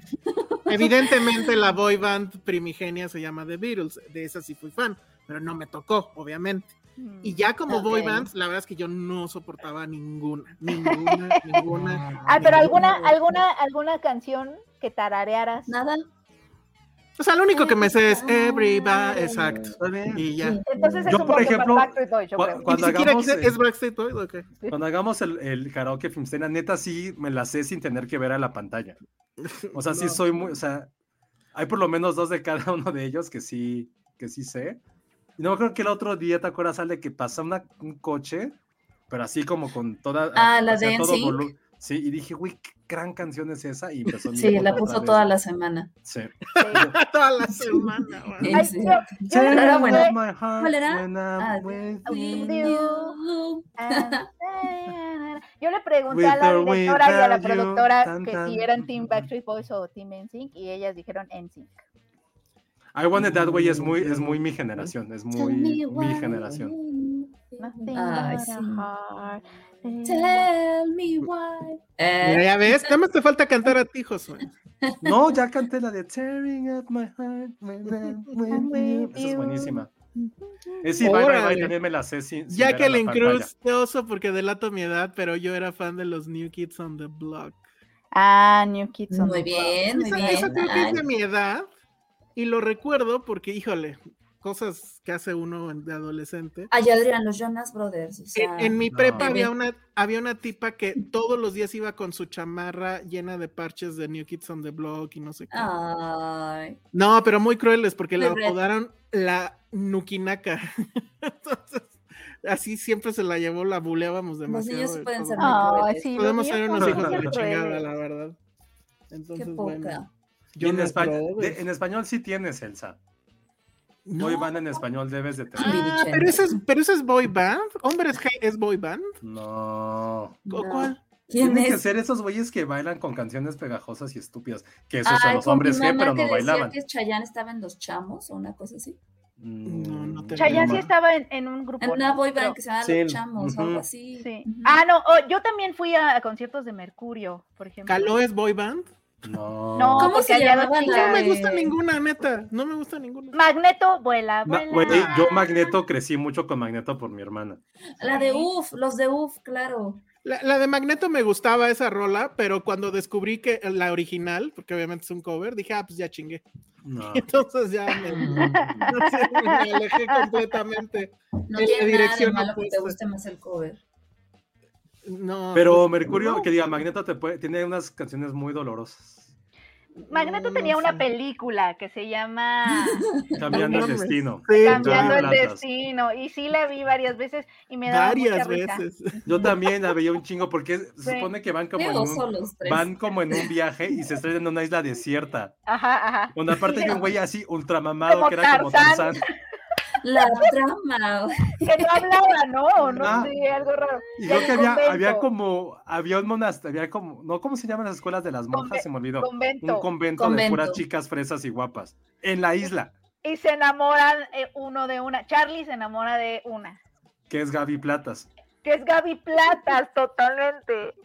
Y sí llegan a su concierto, porque obviamente está todo eso. No sé, cómo, no sé cómo salen de la isla, porque era como una mezcla entre Gilligan No, también. es que Es que un- uno de ellos sí está como arreglando la, la nave, la nave, el avión, el avioncito. Y, y logran como hacerlo, lo- lo- logran arreglarlo y se llevan al chavo. ¡Ah, no! Josué, este final, el chavo que estaba en la isla desierta como Tarzán es hijo de alguien que lo está buscando y se ¿Y por acaba lo con que lo abraza porque es el niño perdido, así que nadie No, encontraba. Dios. Y estuvo en el cine. Y seguramente le fue muy bien. Seguro le fue muy bien. Yo la vi muchísimas veces. A mí me encantaba. Qué oso. Silvia Lovera dice mi mayor oso. Ah, ya no me dejaste leerlo. Perdón, perdón. Bueno, ni modo. Es que no lo puedo volver a poner. Entonces, Hugo Hernández dice, esa película la dirige el papá de Paco Pa' Mediante. Alexis de Anda. No, pues ni idea. No, Alexis de Anda. Bien. Ah, ¿sí? Sí. No, la verdad ni lo conozco. Que si Bronco es boy band, chale.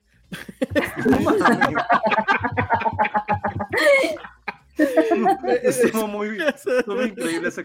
No, ya lo último que les quería preguntar, porque hace rato no puso, ese alguien puso un comentario que dijo: Esta película me hubiera, encu- me hubiera encantado descubrirla en mi pubertad. Lo puso Monse, pues, Monse lo puso. Ah, bien, bien, totalmente, pero ¿hubo alguna película que ustedes al crecer en esa época como primaria, secundaria, y que hable de este tema evidentemente, les haya como tocado o llegado, que hayan dicho, güey, estoy descubriendo el mundo o estoy entendiendo mi mundo por esta película? A mí fue una serie, fueron dos, dos series que dije, ah, mm". este, la primera, ¿cómo se llamaba esta serie de dos amigas? Una se llamaba Bussy y la otra, la otra Trixie. y la otra, ¿era No, Trixie? Pixie o No, Paxi Trixie, una canadiense que se apellida Busy Ramone. Bussy y Ramón, eran dos niñas, una güerita y, y una, este, con pelo negro, y eran Ahora dos digo. Bien bonitas. Yo la E- veía esa, mucho ejemplo, también. Esa me gustaba mucho, y sí, sí, sí, sí. Creo que en mi caso fueron series, porque en las series es donde encontraba un poco más, pues, estas cosas. Y luego, más grande, mucho más grande, ya fue Gilmore Girls, que me ayudó. O sea, que, que sí dije, ay, este es diferente. Porque además era mucho de la relación de ellas dos también, como madre e hija. Me, me, me, me latía. Ah, dice, dice Iván, ready or not. Ready or Not, sí, sí, sí, sí. Era canadiense, así, también como Sí, e- ese súper de estaba bajo cool. presupuesto. Ujú, esa, esa estaba cool, esa me gustaba mucho. Pero ¿cómo se llamaba en español? Ay, en español no sé. No me acuerdo, pero sí tenía un nombre en español, tienes razón. Sí, esa serie era súper chida. No me acordaba de Sí. ella, qué bueno. Sí. Ustedes. Él sabe decir los años maravillosos. pues sí, esa es la que me tocó. No me tocó A mí me en el momento, pero, pero la relación, este, Winnie Cooper y él, yo entiendo, hermano. Yo, yo sabes que jam- Ajá. yo jam- le- la- siempre la intenté ver y nunca me gustó. Pues es Jamás que me no, gustó, pero- no estabas en Pero en sí de qué trataba, porque era como este güey sesentero con su hermano que era un bully, la hermana hippie, de, o sea, lo pregunto, no sé de qué trataba. Tiempos inolvidables, perdón, ya alguien lo puso. Me parece muy bien. Pues era, era la vida de, era un coming of age. Él empieza, pues es que no sé cómo es allá, o sea, sería la primaria, secundaria, y llegas, digamos, hasta la prepa, y es pues toda la, o sea, la primera vez que ves una porno, la primera vez que el maestro de educación física habla de sexo, Estaba la bonita, primera novia, la, la- la que realmente te, que no es, a veces no es tu primera novia, eh, la que realmente te, te- te enamoraste, la chica sexy del salón que de repente se te, se te hizo andar con ella y tú la pendejeaste porque sigues pendejeando con la primera que no te pela. Ese es el tipo de cosas. Aderezalo con rolas de los 60 y bueno, tienes una cosa ahí Suena bien, pero, tremendamente efectiva. pero no sé por qué, no sé, no sé si la sentía muy vieja o como que... Yo creo que sí, No por, ro- por las rolas, Puede que ser, no era ¿no? tan vieja. Ajá. En realidad no era tan vieja, pero pues sí, o- tenía todo, o sea, eran los 60, la, Ujú. estaba ambientada en los 60. Entonces, bueno, y además también tenía el rollito político detrás, ¿no? ¿Qué estaba pasando con, con Kennedy, con la guerra, con Vietnam? Probablemente, ¿sabes qué es lo que me daba hueva? Pues ahorita a lo mejor lo pienso, como la voz en off del inicio. Eh, sí, sí, puede, Puede ser, ser. ¿eh? muy- sí. Que aparte de la misma voz del güey que hace la voz de Bruce Willis.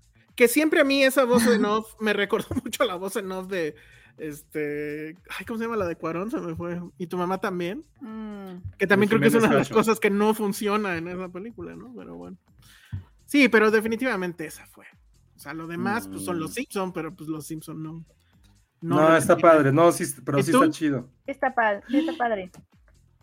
Perdón. ¿Qué pasó? ¿Qué pasó? No, una película que mencionó Guardantes, que ahorita llegamos a ella. Ok.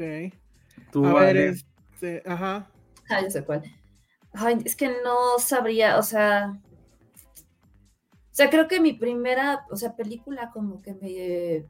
Pero estaba muy, muy, muy chiquita que sí dije, ah, ah, caray. Eh, yo creo que fue, o sea, está tetísima, pero yo creo que fue mi primer beso. Porque era Ay, la primera primer vez que veía esto de, pues sí, dos niños que se dan un besito, pero es un besito que es, aparte en ese momento es como, wow, qué fuerte.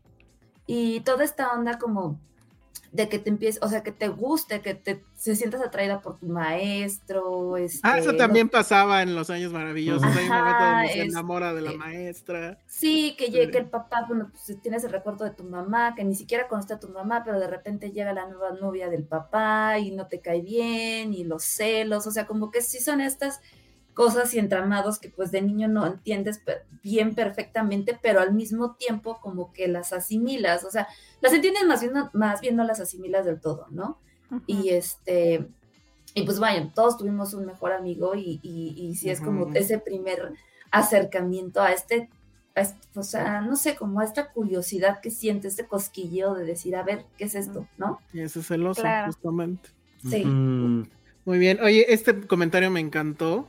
Este, Leonardo Hernández dice, y él es este ha sido de Filmsteria, ya nos ha Ah. mandado saludos y chats. Dice: Mm. Saludos, lo mejor de Turning Red son los 93 Easter eggs de referencias de la ciudad más cool de todo el mundo, Toronto, porque bueno, él vive allá. Ah, está Toronto. eso. Pero eso sí está bien padre también. Sí, hay muchas como cosas de Toronto. Está bien padre. Sí. Bueno, pues eso fue el podcast de Red. Oye, me, me, me decepcionó que nadie pusiera Dawson's Creek, ¿eh?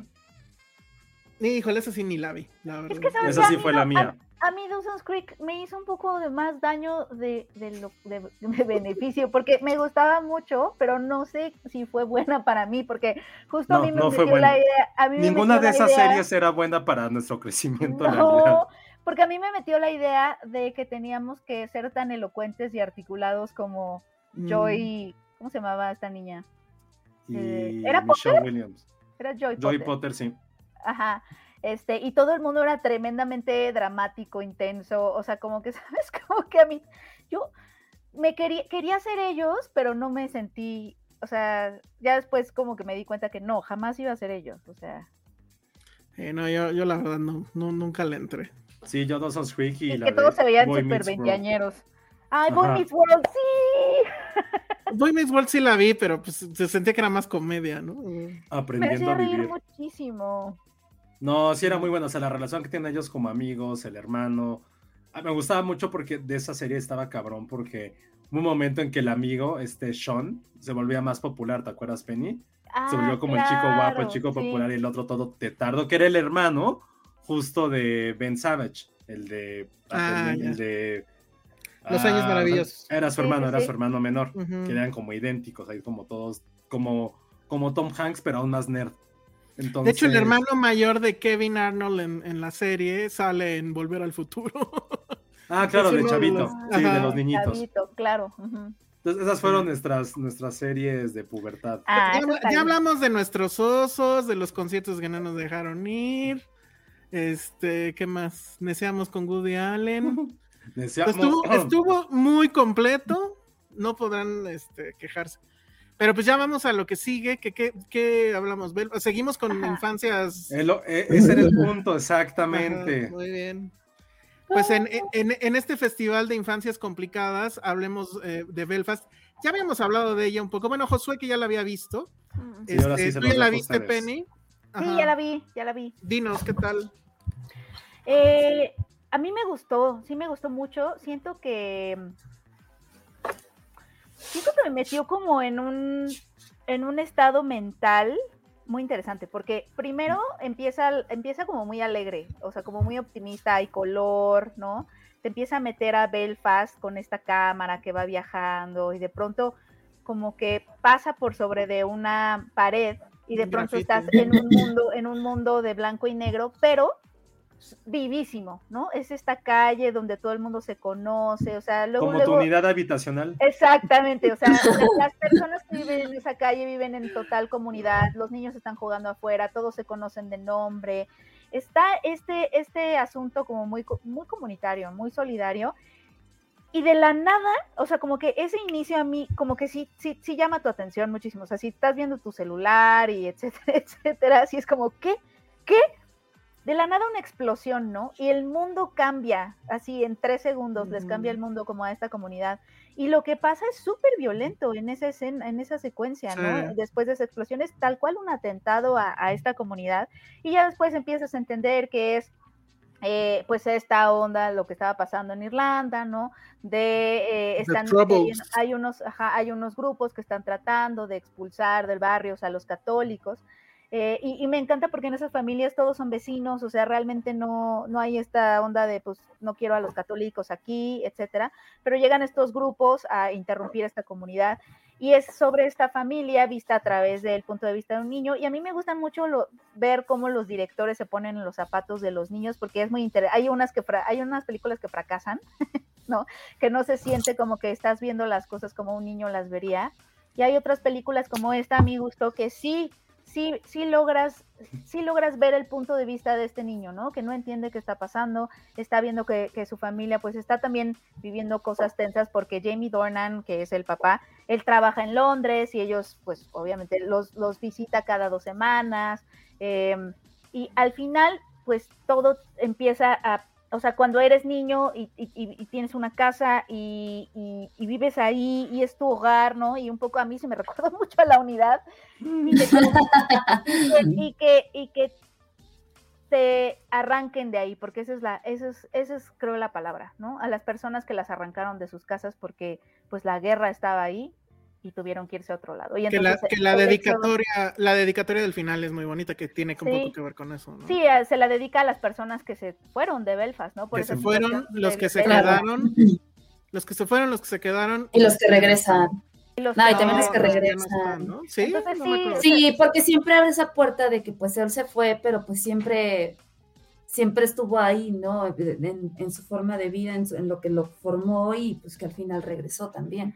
Sí, y es una, y es una familia que queda dividida, ¿no? Porque por circunstancias externas, los, los, abuelos se tienen que quedar en Belfast mientras, no digo, yo ya estoy dando spoilers, pero es que justo es una película inmune un ah, poco a los spoilers, o sea, no, se trata, no se trata de plot, ¿no? Se trata de un estado mental tal cual. Y, de... y a mí lo que me encantó fue la cámara y no entiendo cómo es que no está nominada. Eh, la cámara eh, esta, esta imagen que es como un contrapicado a la espalda justo de Jamie Dornan, o sea, el niño viendo a su papá como un gigante inamovible. Eso a mí me parece que es fabuloso. Es una película muy sencilla, es una película inofensiva, me atrevo a decir. Y eso también como que le ha restado puntos a, a algunas personas. A mí lo que me encanta es que es una, a diferencia de Roma, que no tiene nada que ver con Roma, muchos la comparan, no tiene absolutamente nada que ver más allá del obvio de blanco y negro. pero la diferencia, la gran diferencia es que esta, sí, pero la gran diferencia es que aquí sí es la, la, visión del niño. Sí, la otra era de tu tía. Y es que justo eh, en lo que, en lo que falla Roma es que intenta, hasta, o sea, realmente no, o sea, es, es la visión de Alfonso Cuarón, pero es Alfonso Cuarón diciéndote no es mi visión, es Cleo, ¿no? Ajá. Y, y, eso es justo en donde hay problemas este, en Roma, ¿no? No, no digo que no sea una buena película. Y otra cosa que le han criticado es que justo no ahonda en el tema político. No tendría por qué hacerlo, porque cuando eres niño no te interesan esas cosas. las puedes vivir, pero no. Y ni siquiera las entiendes. Pero no las entiendes. está así como de qué pasa. Lo que te interesa es ligarte a la chica que te gusta en la escuela. Que resulta que, es católica. Ajá. Pedirle consejo a tu abuelito. Pedirle consejos a tu abuelito, ir a comprar dulces con el dinero que te dio tu abuela. ¿Y cómo se asoma la violencia a eso? Que esa explosión para mí, o sea, obviamente es, está pasando esto y esto es lo que va a detonar todos los cambios, pero pues ese es, o sea, la explosión es adiós este, al edilio este, infantil. o sea, es el inicio del fin. O sea, es el inicio del fin de tu, de tu infancia. Y creo que eso está muy bien retratado. Entonces, la verdad es que a mí me, encantó. Eh, son muchos como set pieces también, que eso le ha molestado a mucha gente. A mí me encanta la escena donde ellos bailan. Obviamente hay una o sea, el asunto de que sus papás sean tan increíblemente guapos, ¿no? o sea, es Yo que... eso me iba a estorbar un poco. Pero no pues sí estorba un poco, pero sí es así como de, pero pues ¿por qué no? Lo está viendo él. Cuando ves a tus papás, tus papás son la cosa más. Y aquí sí hago un paréntesis para esta sección que es mamás que nos gustan y la Triona Balfe, Josué, no manches, no sé qué No, claro, sí, fue lo que dije, fue lo que dije al salir de la película. Fue lo primero que dije. Y creo que durante la película como ocho veces. Sí. Queda como una Jennifer Lawrence, pero más guapa. Y los abuelos que pues es este... Están increíbles. Sarah Hinds y Judy Dench.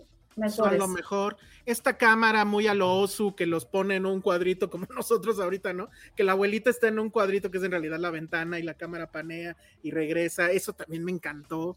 Este... despierta muchas emociones, cómo se mueve la cámara. Y, y, y, a mí, a mí sí me, me hizo, no sé si te pasó, Elsa, pero yo sí, sí me hizo sentir desarraigada, o sea, como, como, como entender un poco más a fondo el desarraigo, tal cual, o sea, que, que, estás en un lugar, ahí están tus raíces, ahí está toda tu familia, ahí está tu vida y algo, alguien, algo violento, ¿no? Que además el desarraigo es muy violento, ¿no? Te obliga como a irte. Y a lo mejor eso suena como muy bueno, pues se van y ya se van, se van a Londres, ahí también hablan inglés, etcétera, etcétera.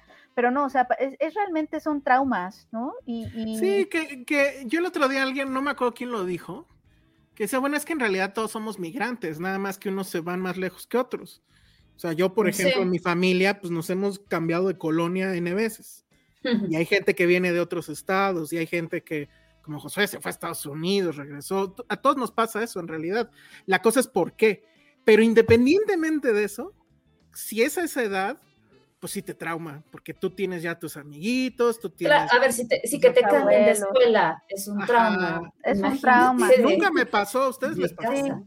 Porque es que todo el tiempo nos estamos moviendo todo el tiempo y al mismo tiempo está la contradicción de que todo el tiempo estamos buscando quedarnos. O sea, eh, eh, estamos buscando llegar, ¿no? Y pues es que a nadie le gustan los cambios. estamos buscando un hogar constantemente. y... Sí, eso es lo triste. Y bueno, la otra cosa que a mí me pareció que fue una genialidad, el tema de que cuando va al cine o al teatro, se ve a color. Wow. son estos contrastes de la vida cotidiana y, justo todo se llena de color cuando te muestran una forma de escape que tiene. Exacto, que es el arte. pero. Es el arte, exacto. Pero se dieron cuenta cómo a, dos no les dio ese privilegio a dos medios. La tele, aunque viera Star Trek, se seguía viendo en blanco y negro. Y los cómics, que aunque fuera Thor, que es la película que él dirigió de Marvel, seguía estando en blanco y negro. Estando en blanco Eso es un comentario muy cagado. Y es que también la, hay arte mayor y hay arte menor, o sea. Porque además la televisión también representaba este constante, constante información sobre esta guerra que estaban viviendo, porque ves que siempre está un poquito ahí en el fondo, que ya pasó esto, lo otro, los militares ya llegaron, ya se fueron. O sea, como que sí, también. Sí, pero por lo menos al cómic, si al cómic le hubieran puesto la portada a color, eso a mí me hubiera fascinado, pero Sí, pero nosotros se los teatro y al cine. De chiquito lo que lo hacía sentir que tenía una vida color era el cine. Eso está muy lindo. Y el teatro. Sí, está increíble eso. Y el niño está muy bien, está nominado, ¿no? Creo que está nominado, ganó, creo que el Choice, aunque ahí sí no estuve de acuerdo porque compitió contra eh, Licorice Pizza, el, el, hijo de Philip Seymour Hoffman, ¿cómo se llama? Cooper Hoffman. Mm. Yo sí siento que Cooper Hoffman está mucho mejor, pero este cuate está bien. Hay un video que se me olvidó subir, donde uno de los Spider-Mans, el, ¿cómo se llama? Tom, no, Tom, el otro. Este. Andrew Garfield. Andrew Garfield lo saluda y el niño Uta se está muriendo porque Spider-Man lo está felicitando. Qué bonito. Está increíble. Sí, está muy padre. Pero sí, vayan a ver si es que todavía está Todavía está. Esa también era de la semana pasada y bueno, ya la vimos. ¿Ustedes dónde la vieron originalmente? En Cabos. En Cabos, ok. Entonces sí, es una película creo que muy bonita tal cual. Mm, está nominada a Mejor Película, tengo entendido. No sé si debe de estar ahí. No me molesta. No va a ganar. No tendría por qué ganar. Pero es una muy buena película.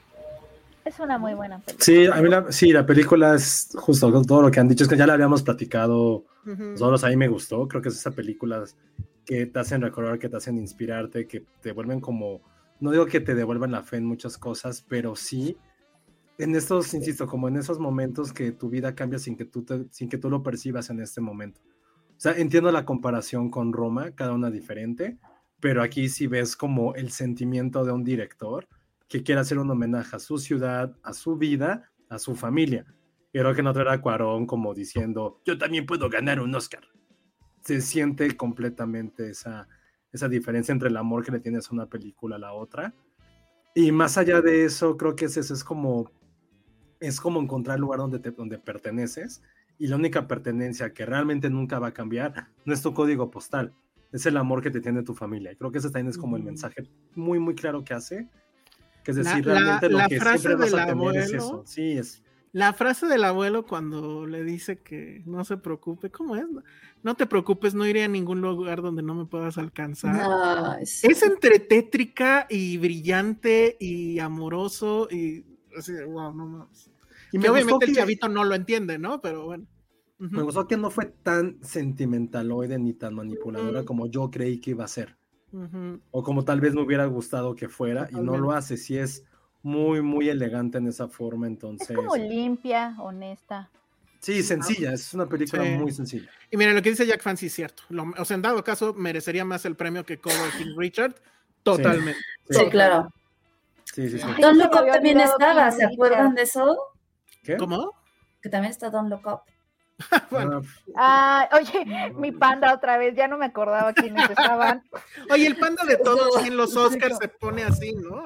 Sí, como ya no me acordaba que estaba King Richard. Sí, Ah, y cañón. claro, lo que nos dice Jack Fan, creo que tiene una de las mejores escenas, un poco fan- fantasiosa, cuando se ponen a cantar y bailar. Es, Sí, es hace- increíble, es increíble esa escena. Es Ajá, súper sí, mágica, es como por 10 segundos, bueno, por 3 segundos, 3 minutos que dura una canción, tu vida va a estar bien.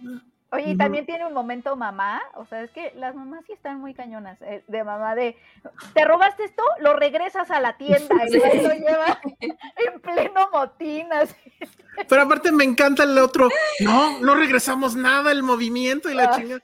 O sea, qué bien ilustrado la estupidez de esas cosas, ¿no? Bueno, Sí, eso está muy cagado, sí es cierto. sí, es- El, el- el- la increíble. referencia a los westerns que él ha visto, porque Ajá. ve cómo su papá se enfrenta. Es, es que sí, es, es, es la visión de un niño y, y creo que eso está lindo, que también, o sea, lo que pasaba con Roma es que era esta visión que quería volver épico a algo Sí, subjetivo. justo. Y Belfast, eh, Belfast, me, me cae bien esto de Belfast porque es como de no necesitamos volver nada épicos, lo, lo propio también se puede contar Es de forma sencilla, o sea, porque porque pues no, o sea, o sea, hay que contar las cosas con honestidad, a lo mejor no sin tanta grandilocuencia y, y- y pueden llegar como un poquito más a, a mí. Cuando, cuando abre sus juguetes de Navidad, que, que Santa Claus siempre sí tuvo dinero. Mm. Eso Ah. también está increíble. así los Ay, le, re- Claus. le regalaron el coche de James Bond. ¿no? Ah, yo no tengo tan Me fresca gusta que como se mantenga ahorita. chiquita la película, me gusta que se mantenga Sí, chiquita, Sí, es que son detalles que le dan este dulzor así. Y también creo cálido. que es algo que a lo mejor no se ha dicho mucho porque se centra en otras cosas, pero también el conflicto de los papás, este conflicto económico, también Ujú. como un poco social, es muy importante. No le roba eh, importancia a otros aspectos de la película, pero me gustó que también fuera como muy natural. Que si sentías Ujú. esta pelea que cualquiera de nosotros podría tener, que en cualquier momento podría ocurrir. Entonces creo que está muy, muy bonito. Muy, muy Lo, que me también. gusta, lo que me gusta de esos momentos es que justo él está atisbando, ¿no? Está al lado. Y eso, pues creo que todos como niños tuvimos un momento, ¿no? Que nuestros papás estaban peleando y tú estabas atrás viendo que, o que escuché, yo sí me acuerdo mucho de eso, de que empezaba a escuchar cosas de hace falta dinero y no sé qué. Y la verdad es que sí, yo sí me angustiaba. Pero entiendo, por ejemplo, que este niño, pues no entendiera, ¿no? Y, y- y al final, bueno, pues está eso y, y lo deja al lado y sigue jugando, ¿no? Ujú. Y, y justo la tragedia va a ser esa, ¿no? Que al final, pues ya va a haber un momento donde ya no vas a seguir jugando, donde vas a tener que crecer, etcétera, etcétera, ¿no? Llegar al panda o, o lo que sea. Pero sí, véanla. Es, creo que es una película no apta para cínicos. Y vean que nosotros medianamente somos medio cínicos, pero, pero sí nos ganó, sí nos ganó. Te neutraliza, te, neu- te neutraliza ese cinismo, yo creo. O sea, como sí, sí es, sí es, es como, sí está, sí está linda, o sea, sí. Y es que ahorita me quedé pensando, sigo como con la, como con la comparación con Roma, o más bien descomparación, porque también Roma tiene esta onda de, bueno, son mis memorias, pero a- al mismo tiempo quiero recrear la realidad hasta el más mínimo detalle, ¿no? O sea, como que es, es- quiero darle como cierta objetividad épica al pasado y te quiero trasladar aquí y esa no es, por ejemplo, una ambición que tenga Belfast. Belfast tal No. cual es, no me interesa que tú lo vivas como si hubieras estado ahí, lo que me interesa es que tú sientas un poco, meterte en ciertas emociones, ¿no? De desarraigo, de, de infancia, de, de cómo lo ve un niño, o sea, como que le apuesta más a, pues esta es la, mi subjetividad y lo voy a mantener chiquito, sin ánimos como de realidad, pues, o de detalle, o de realismo, o cosas así. Late eso. Muy bien, pues ahí está Belfast que sí sigue en, en cartelera. Tampoco dura, bueno, creo que sí dura dos horas, ¿no? Pero bueno, No, no dura tanto. Sí. No, ¿Dura sí, menos? duraba como dos horas. Según yo dura dos horas. Ajá. Y ahora sí vamos a hablar del estreno de esta semana, que creo que, bueno, es que también eh, eh, esta semana ya se va a poder ver Drive My Car en cines. Creo que eh, es exclusiva de Cinemex. De ¿verdad? Cinemex, ajá. Yo les diría, la vamos a comentar hasta la semana próxima, justo para darles chance a que la vean y demás, pero sí les recomiendo mucho que si se están esperando a verla en el streaming, creo que la única forma en que se tiene que ver, o sea, la forma bien de ver esa película es en el cine. Porque esas tres horas, creo que es muy difícil alcanzarlo en cuando estás en la sala y que suena el teléfono y que ya llegó un mail y no, se tienen que aislar y ese aislamiento y esa inmersión solo sucede en la sala. Entonces, vayan a verla ahí. Y la otra que estrena este fin de semana, que creo que ya habíamos hablado un poco de ella también. Un poco, Sí. un montón. Un montón, ¿verdad? Pero bueno. vamos de nuevo. The Worst Person in the World, que finalmente ya llegó. ¿Ya la viste, Penny? No la he visto, la voy a ver. sea Penny, carajo, ¿no? Ah, ya ves. ¿Cómo- Salió cómo mi eso? ¿viste? Eso sí, no, pero la veo, la, la veo este fin. que ahora, desgraciadamente, creo que no va a ganar, ¿no? o sea, ya Drive My Car está No. súper en el carril de alta no. por- para hacer la, este, la metáfora completa, pero... y Que no vaya. sé- Drive My Car y The Worst Person podrían estar en lugar de todas, o sea, con excepción de Sí. Licorice Pizza. Ay, dale chance a The. Power of the Dog. The Power of the Dog. ¿A creo cuál? que- Ah, Ah, es que estamos hablando de no, extranjeras. está precioso, No, de extra- de- Ale. no, pero de mejores películas. increíble. No, pero de mejores películas, o sea, Ujú. Sí, totalmente. o sea, lástima neta por Flea, neta lástima por. Pero Flea va a ganar en- Person. En En documental, estoy segura. Sí, documental es Yo un también. hecho. O sea, que se no estoy tan seguro porque ya también ganó este. Ah, a mí me gustó más Summer of Soul y de hecho Summer es una Soul. película que quisiera ver siempre. sí. Pero Flea Ay, tiene este. Flea. Creo que Flea por el, por el tema, el tema actual político, social y bélico, es, te lo tendría que dar a Flea. O sea, sí, sí es un, sí es un Oscar político ese.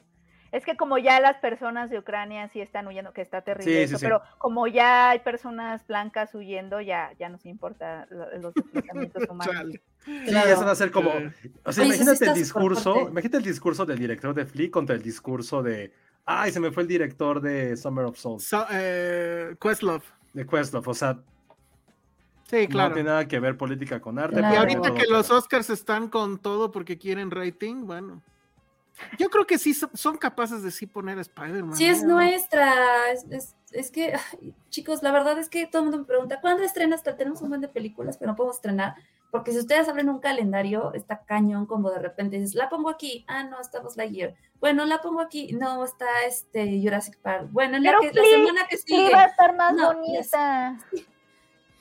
Y tampoco es la audiencia que. yo creo que sí. Ya sé, estamos, de verdad estamos, es que sí está muy feo el panorama. O sea, no feo, o sea, qué padre porque hay muchos estrenos, pero hay estrenos gigantes y quién se quiere meter con ellos. O sea, luego Ah, viene de- Animales Fantásticos. Pero la cartelera viene ahorita está Lightyear. loquísima. O sea, está Belfast. Todavía sigue Licorice, ¿no? Pero ya es lo bueno. último. Bueno, sí, sí, pues todavía está. O sea, es un hecho, eso sí. O sea, ¿cuál es el eh, primer gran blockbuster del año? Pues Batman. O ¿no? que se. No, eh, Spider-Man. este Spider-Man año. es de diciembre. Ah, no, pues esto sí fue Batman, supongo. Fue Batman. Pero como de verano tal cual. Va a ser Jurassic, yo creo. No, es que, a ver, ahí les va. Les voy a decir qué es lo que viene y ahora entenderán por qué digo dónde En la diablos. sección, en la sección Insider de sección. Ale. En la sección, mi panda sale con esto. sí, ya vi. Es que no hay espacio. Tenemos Morbius.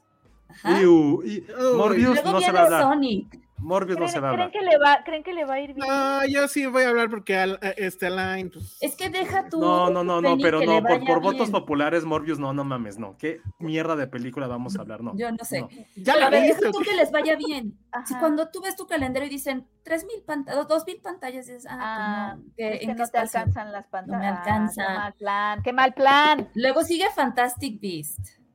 Ay, esa Ah. qué. Ah, Eso tampoco se va a hablar. No, esa tampoco, bye. Bye. Ajá. Vamos a dar Seguro, un veto. pero se- por- pero le va a a Elsa le estamos, a Elsa le vamos a vetar Morbius. A No, Ali, a yo no me Penny. decía por Alain, la neta. Un saludo a Alain, que además fue su cumpleaños Sí, recientemente. happy birthday.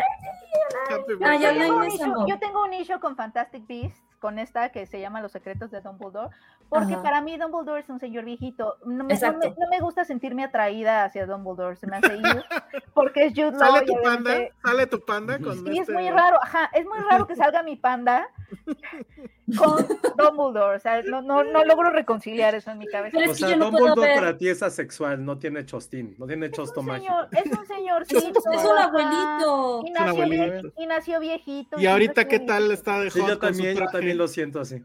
Y, y, y ahora que sea Jude Law, que es así de guapo, y nunca Es que no le compra, es que justamente cuando ves la película no le compras que Jude sea Law sigue siendo no lo puedes ver como, como No, personaje, es Jude Law. Pero Jude Law sigue siendo guapo.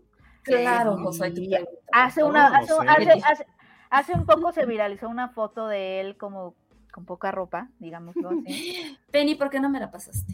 Eh, ¿Sabes qué la voy a buscar en este momento, Ale? Seguro qué no la se la guardé. pasaste ¿Él a con quién está casado? ¿Él con quién está casado? Con quien sea.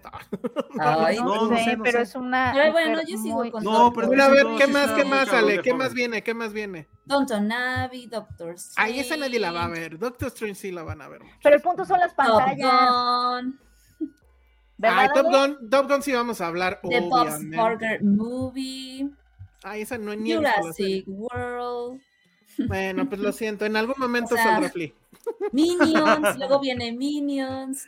O sea, Ah, sí. díganme ustedes que voy a. Ah, y luego sea, viene Thor.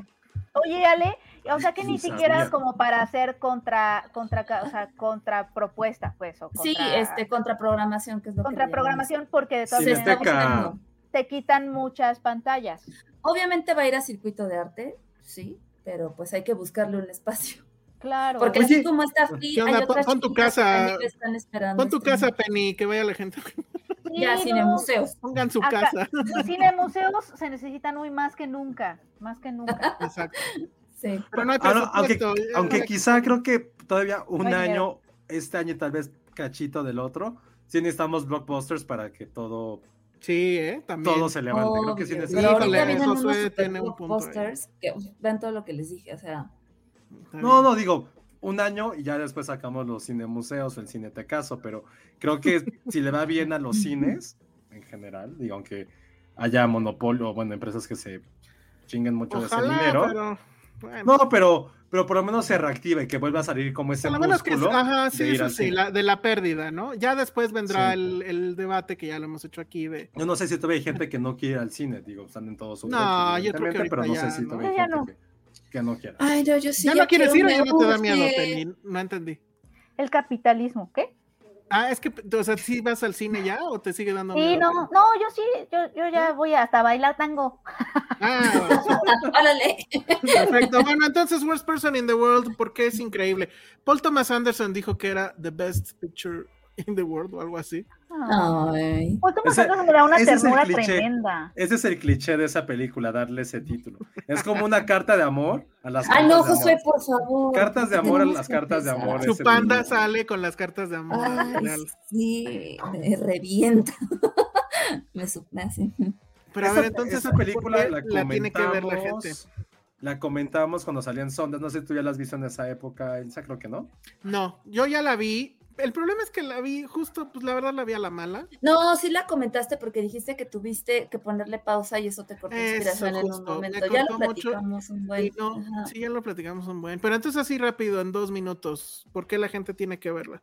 La verdad es que a Porque mí es la lo- historia de, de, de cuando uno va de flor en flor y no sabes qué es lo que quieres en la vida. Literal, vas de flor eso en es como tu mamá hablando. Es flor en flor. hablando Tienes en relaciones, en, en- en, este, en decisiones de vida, en trabajos, en carreras, es estas, esta onda en la que te equivocas y te tropiezas y eso, y, y eso te hace creer que a lo mejor tú estás mal, pero en realidad no estás mal, simplemente es parte del proceso de vivir.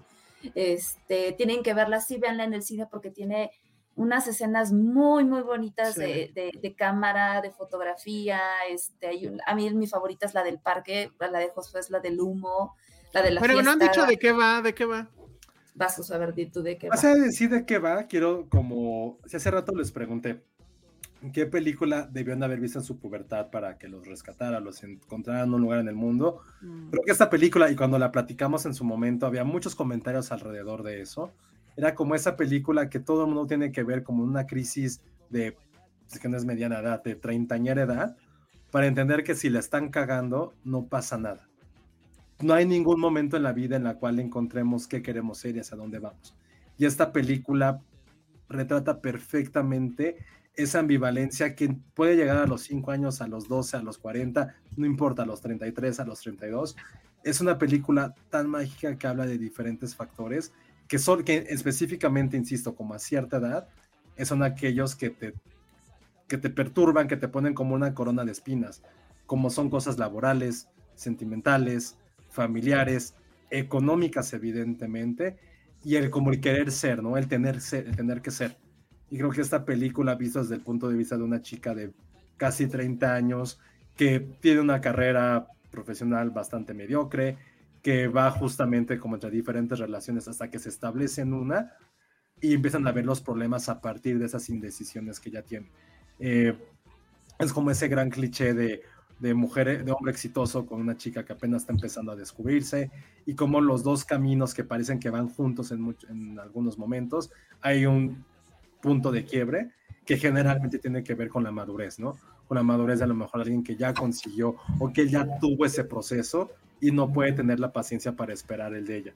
Y creo que ese momento en el cual ella se percata de ese, pues de ese quiebre en una relación que para ella, si bien no era perfecta, pero que los dos sí se amaban, es, es increíble y cómo su enamoramiento o esta indecisión la lleva a otra relación que, que en algún momento podrías pensar que es aquella que detona o que destruye su noviazgo, pero realmente la hace ver que hay cosas más allá que solamente estar con un solo hombre, ¿no? Entonces hay tantos elementos, a mí evidentemente eh, lo que decía Ale, ¿no? Como, como estas cosas un poco técnicas, hay muchísimas escenas que son memorables, que se te quedan en la, en la mente.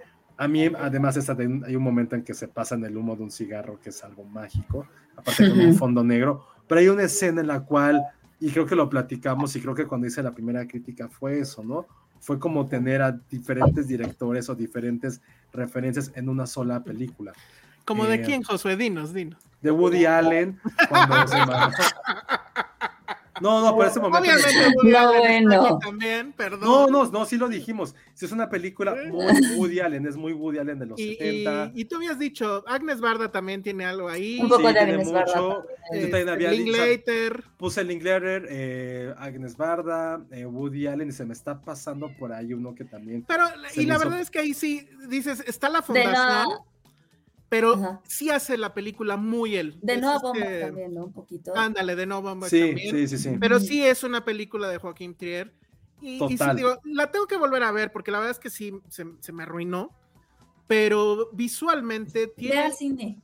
tiene unas, sí, pues sí, visualmente tiene unas soluciones a, a- a ciertos asuntos, como por ejemplo este, que también viene como que muy en Licorice Pizza, ¿no? De ir corriendo. Eso O sea, que te cuando a estás enamorando es hay que ir corriendo, pero ¿cómo lo resuelve él eso?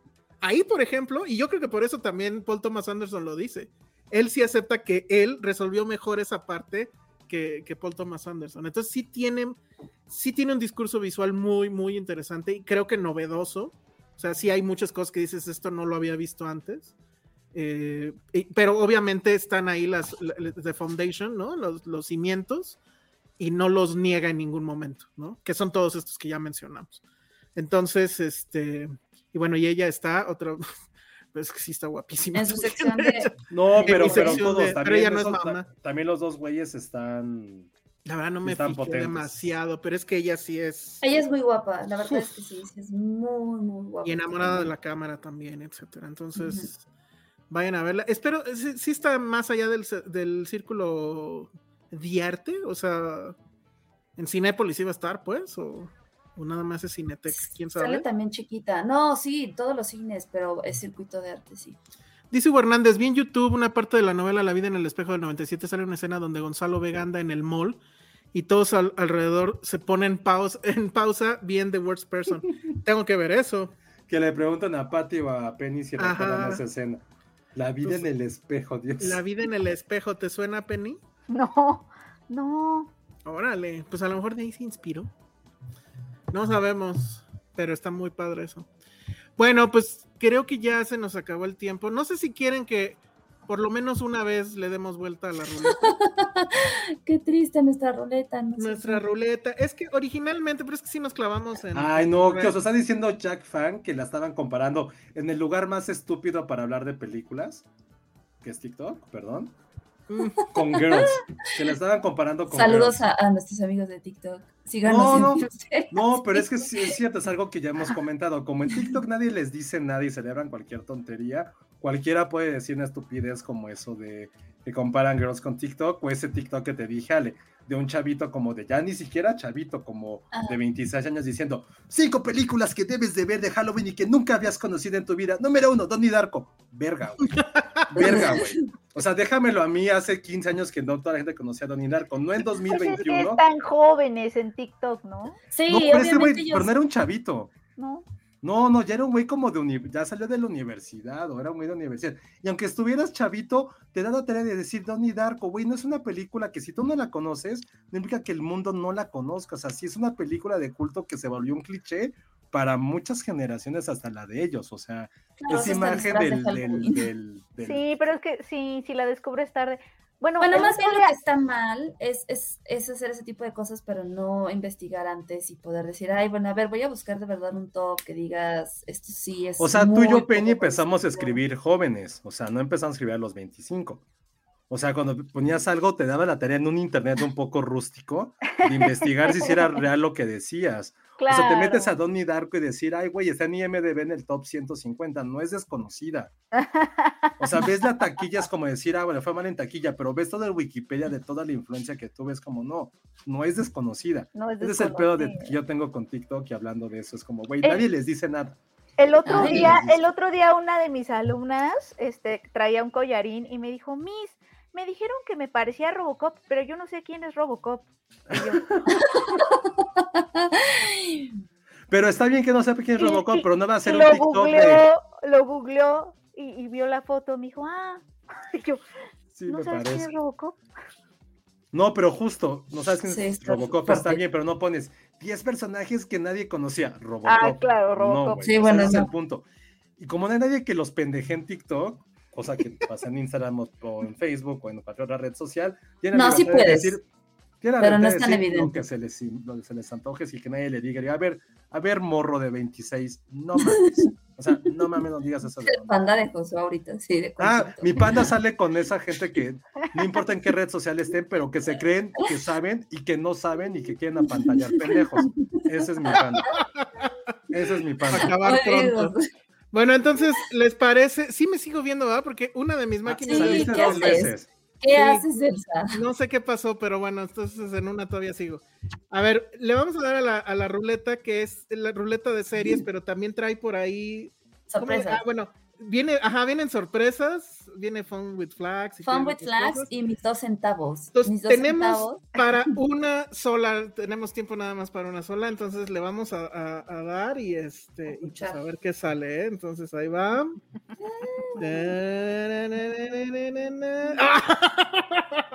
La pana. Tommy, Tommy, pero no sé si, si quieren que hablemos de eso o no. Fue la ruleta. La ruleta yo sí quiero, yo sí quiero contar lo nuevo, ¿no? De que ya, ya acabó. Yo, ya investigué, ¿se acuerda que se quedó eso pendiente? Y ya ven que ahora Pamela Anderson va a hacer una serie con Netflix para contar como su parte de la historia.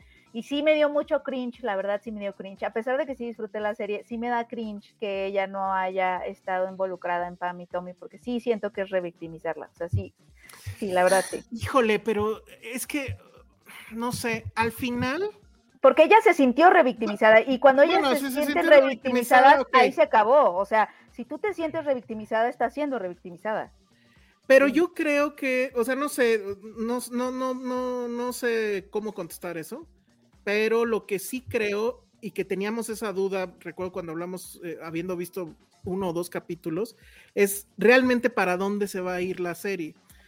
Y, y yo creo que sí se fue por el camino que tenía que ser, que es entender que ella podría haberse desnudado 8 millones de veces en Playboy y eso no le daba derecho o bueno, eso no, no, no nos daba derecho a nosotros a quitarle sus derechos y que esa, ese eh, video saliera al aire tan impunemente como fue. Es una historia, digo, si no la han visto, véanla, porque la verdad es que la historia es increíble en el sentido de lo absurdo. O sea, la, la, la razón por la que ese video salió al aire es una cosa súper rara, súper random, y no, no fue como todos en los 90 pensamos que era un stunt publicitario. Pero hay una escena justo donde el personaje de Pamela Anderson dice eso, y lo dice con esas palabras. Las putas, entre comillas, al parecer no tenemos derechos por ser Hmm. putas. Y creo que ese era el punto, o sea, creo que eso encierra el punto de, de la serie y creo que eso lo hace bien. No sé si eso es revictimizarla, No, pero creo, creo que, que sí es- subraya es algo que es muy importante. Es revictimizarla desde el, de- desde el momento, o sea, no, creo que narrativamente tienes razón, Elsa, creo que la serie sí se va por donde, por donde se tiene que ir, pero incluso cuando tus intenciones y lo logras y haces las cosas bien hechas, o sea, si cuentas algo sin tomar en cuenta lo que siente la persona involucrada sobre lo que vas a contar, es revictimización, o sea, como que fuera ya de, lo, de, lo, de los méritos narrativos, pues, o sea, como que creo que la serie no lo hace mal en ese sentido, pero eh, a- es, es lo mismo, ¿no? Cu- Cuando tienes una, una persona que es víctima de cierta violencia sexual y a lo- y es- es- esa es la razón por la que no puedes tú hablar por las, por las víctimas, porque porque justo puedes, puedes tú estar hablando por las víctimas, ¿no? Y, y hacerlo con buenas intenciones y hacerlo bien en tu, en tu, oh, o sea, como en la lógica de hacerlo bien. Y, y- y ella justo no quiere hablar de eso, no quiere mencionarse, no quiere que la hagan, pero pa- y no- no, entonces- quiere que la hagan recordar pero otra entonces, vez ¿por qué que va a hacer otra serie donde ella misma va a tener que Porque recordar? segura, Porque porque, ella porque ella sí puede, ella sí tiene la agencia para contar Pero a ver, Ese es el todo punto esto- con, la- con las historias de las víctimas. Ok, pero a ver, la entonces, única a que ver, puede contarlo son ellas. explícame esto, porque neta no entiendo. La, la serie está basada en un, en un texto que salió en Rolling Stones, que es un artículo. Es una mujer, de hecho, que fue, investigó todo esto que no se sabía, ¿no? Por ejemplo, este asunto de que la cinta fue robada y fue robada por un electricista al cual el matrimonio, y esa es una de las cosas que sí cambia en la serie, el matrimonio lo trató muy mal y no le pagaron el trabajo por el cual hizo. Entonces él en revancha roba la cinta y pasa todo lo que pasa. Sí. Entonces, ese, ese texto también la está revictimizando. No sé cómo se sienta ella, es que ahí no te sé contestar porque no Mm. sé cómo se sienta ella con ese texto, pero sí sé que ella se siente revictimizada con, por, por- o Ahora- sea, por la serie y ahí y eso es todo lo que se necesita. Bueno, no sé, porque yo también creo que sí hay como que cierta libertad de contar historias. Y esto fue un asunto público, no debió serlo, ok, pero que también es muy significativo de muchas cosas. Los albores del Internet y en la historia con H del Internet va a tener que pasar, desgraciadamente y forzosamente, por esa historia. Por cierto, uno de los guionistas es Divi de Vincentis, que es el guionista, adivina de qué película, Josué. ¿De Vicentis de cuál? de High Fidelity. Y te doy el dato nada más para ver si así te animas a verla. No, porque no la la voy a verdad ver. es que creo que No sí ver. está muy No. buena. O sea, creo Entonces- que Pam y Tommy son cosas que de mi infancia más me valieron así pito tan grande como el de Tommy Lee. Pero- pero- y sin embargo Pero- lo sabes. Pero Sebastián están, este, regresando un poco a Sebastián Sebastián, están, ¿qué está pasando con él? O sea, está muy bien. Está increíble en la serie. Ella también. este, Es el Dakota Johnson ahora. No, y yo sí creo que va a ganar puede- muchos premios, ¿eh? Eh, Lily James, perdón. O sea, e- ella- ellos dos están fabulosos. Y... Bueno, es que toda la onda del maquillaje y demás está impresionante. Sí, Sí, porque ella cero se parece en la vida real, está muy cabrón. Justo ahorita que dices eso, Elsa, eh, a- al rato publico mañana un artículo que creo que publicó eh, NPR o no me acuerdo qué, qué sitio, que decía el- el- el crítico, güey, ya estoy harto de que cuando hablamos justamente de actores que interpretan a series reales, a, perso- a personas reales, a Ujú. personas históricas, siempre decimos que bien actúa, e inmediatamente después hablamos de maquillaje o vestuario. Dice, él decir, para mí ya estoy harto que, que los Óscares o todos los premios pongan una misma balanza, en una misma canasta a los güeyes que tienen pietaje, que tienen forma de poder tener su interpretación basándose en alguien, con otra persona que prácticamente le está dando vida a alguien que no existe. Deben de poner como, como hacen mejor bien adaptado, debe haber una categoría para mejor Mm, actor interesante. o actriz que se adapta. Que fíjate que eso obviamente pasa con- Eso pasa muy interesante. Eso pasa con Lily James porque forzosamente pues tiene que eh, tener ese cuerpo, ¿no? Porque si no, no es Pamela Anderson. Sin embargo, Sebastian Stan, aunque tiene los tatuajes y pues siempre anda sin camisa como Tommy Lee siempre andaba, creo que él sí este, entrega un personaje que no está basado en el maquillaje, ni en el peinado, ni nada. Él sí sobrepasa todo ese rollo. Este, para Pero porque su físico ya era mucho más parecido al de. Pero fíjate que no tanto, porque lo ves justo en Fresh y dices, no, o sea, lo único que tienes que obviamente está marcado el güey, pero no está igual de alto. Eh, no, el peinado, pues es un peinado. Sí, cambia mucho. Bueno, yo, yo también. Y lo, lo, que se me hizo chistoso es que en las dos producciones tiene una escena que tiene que ver con. sí. sí. Claro. Que eso, que eso creo que era una era un diario que él tenía y él escribía eso. O sea, escribía lo que. Lo ¿Qué? ¿Cómo? Con su pene. Sí. Es que, Ajá, es que, que pasan cosas con su pene. Ajá. O sea, es que en, la, en, en, Pam y Tommy él habla con su pene y en Fresh uh -huh. también pasa algo con su pene. Entonces, como eh, que. La verdad es que a mí sí me gustó bien. mucho. Eh, a mí sí me gustó mucho. Eh, es también, pues supongo que hay que ver lo que dice Pamela y pues lo que va a hacer. La única dos cosas diferentes, y se ve también que en la serie tratan de cuidar mucho a Pamela, porque en el texto original, que lo pueden encontrar en Rolling Stone, las dos diferencias son estas y ya con esto acabo. Eh, en el texto sí menciona que son los dos los que se burlan del electricista famoso y entonces él por eso va a, robarles la cinta. En la serie pasa todo lo contrario, o sea, y justo eh, eh, como que él se arrepiente del asunto por ella, no por él, sino porque ella nunca le hizo nada a él y él hizo esta, toda esta chingadera. Y la otra es que sí menciona que hay un área gris en cuanto a si sí recibieron dinero o no por la cinta. Hay todo un mm. tema legal que eso se ve en la, en la, serie porque se involucró Penthouse y bueno, muchas cosas. Pero en el texto sí dicen, hay versiones que dicen que sí mm. y hay versiones de una entrevista que no encontró la, la escritora donde supuestamente ella le preguntan eso y ella dice, lo mínimo que podía suceder era que yo recibiera algo de dinero. Pero en la serie no, demuestran que no recibieron nunca nada. Entonces, quién sabe cuál sea la verdad ahí. Pero son como las dos, las dos este, cosas diferentes. Yo se los recomiendo mucho. Si tienen tiempo, el texto es muy bueno, está súper bien escrito. Y ella es una chica, es que no me acuerdo su nombre, pero bueno, eh, tiene muchísimos textos en muchos otros este, revistas. Y es muy, muy bueno. Entonces, bueno, pues eso fue Pam and Tommy. ¿Con eso ya nos vamos o quieren una última? De dos una minutos. Última. Una última. Venga, entonces. ¿Ya? ¿Esto va a ser ya a thing? Pues si la, la gente le gusta, si a la gente le Creo gusta. que no la anunciamos como tuvimos que haberlo hecho. Sí, probablemente. Entonces para la otra también. Uy, with flags. Fun with flags. Josué, Penny. Josué, yo tengo una que no sé si quieras como comentar, Josué. A ver. Pero es que creo que vale la pena. Se las voy a poner aquí en el grupo. Es la bandera de Uganda. La que tiene como un pajarito, ¿no? es que tiene un gallo. es como, sí, sí, es como un emú, ¿no? Ah, no, no, porque es Uganda, no puede ser. A ver, es que no. Pero sí tiene un pajarín. Ahí Ajá. se ve. Ahí se ve. Esta noche en Fun with Flags les queremos presentar a la, la bandera, bandera, de, Uganda, que para quien no sepa es un país que está en África. Y su capital bueno. es Kampala. Pero, bueno, ahí está. Un gallo. O sea, podría ser la marca de algo, ¿no? De, de ropa, maybe, no sé. A, a, mí lo que me llamó la atención es que es un gallo muy caricaturesco, o sea, ¿sabes? Sí. No es como de un estilo, no es como medio impresionista o más sugerido, no, o sea, es como que un gallo que podría estar en una caricatura. Estoy tratando de pensar de otras banderas que tengan. Eh, Animales. Eh, la de, la de, no me acuerdo si es de este. Eh, eh, Surinam o, o, una tienen tienen un perico. Dominica. Dominica. Ah, tú la pusiste, ¿no?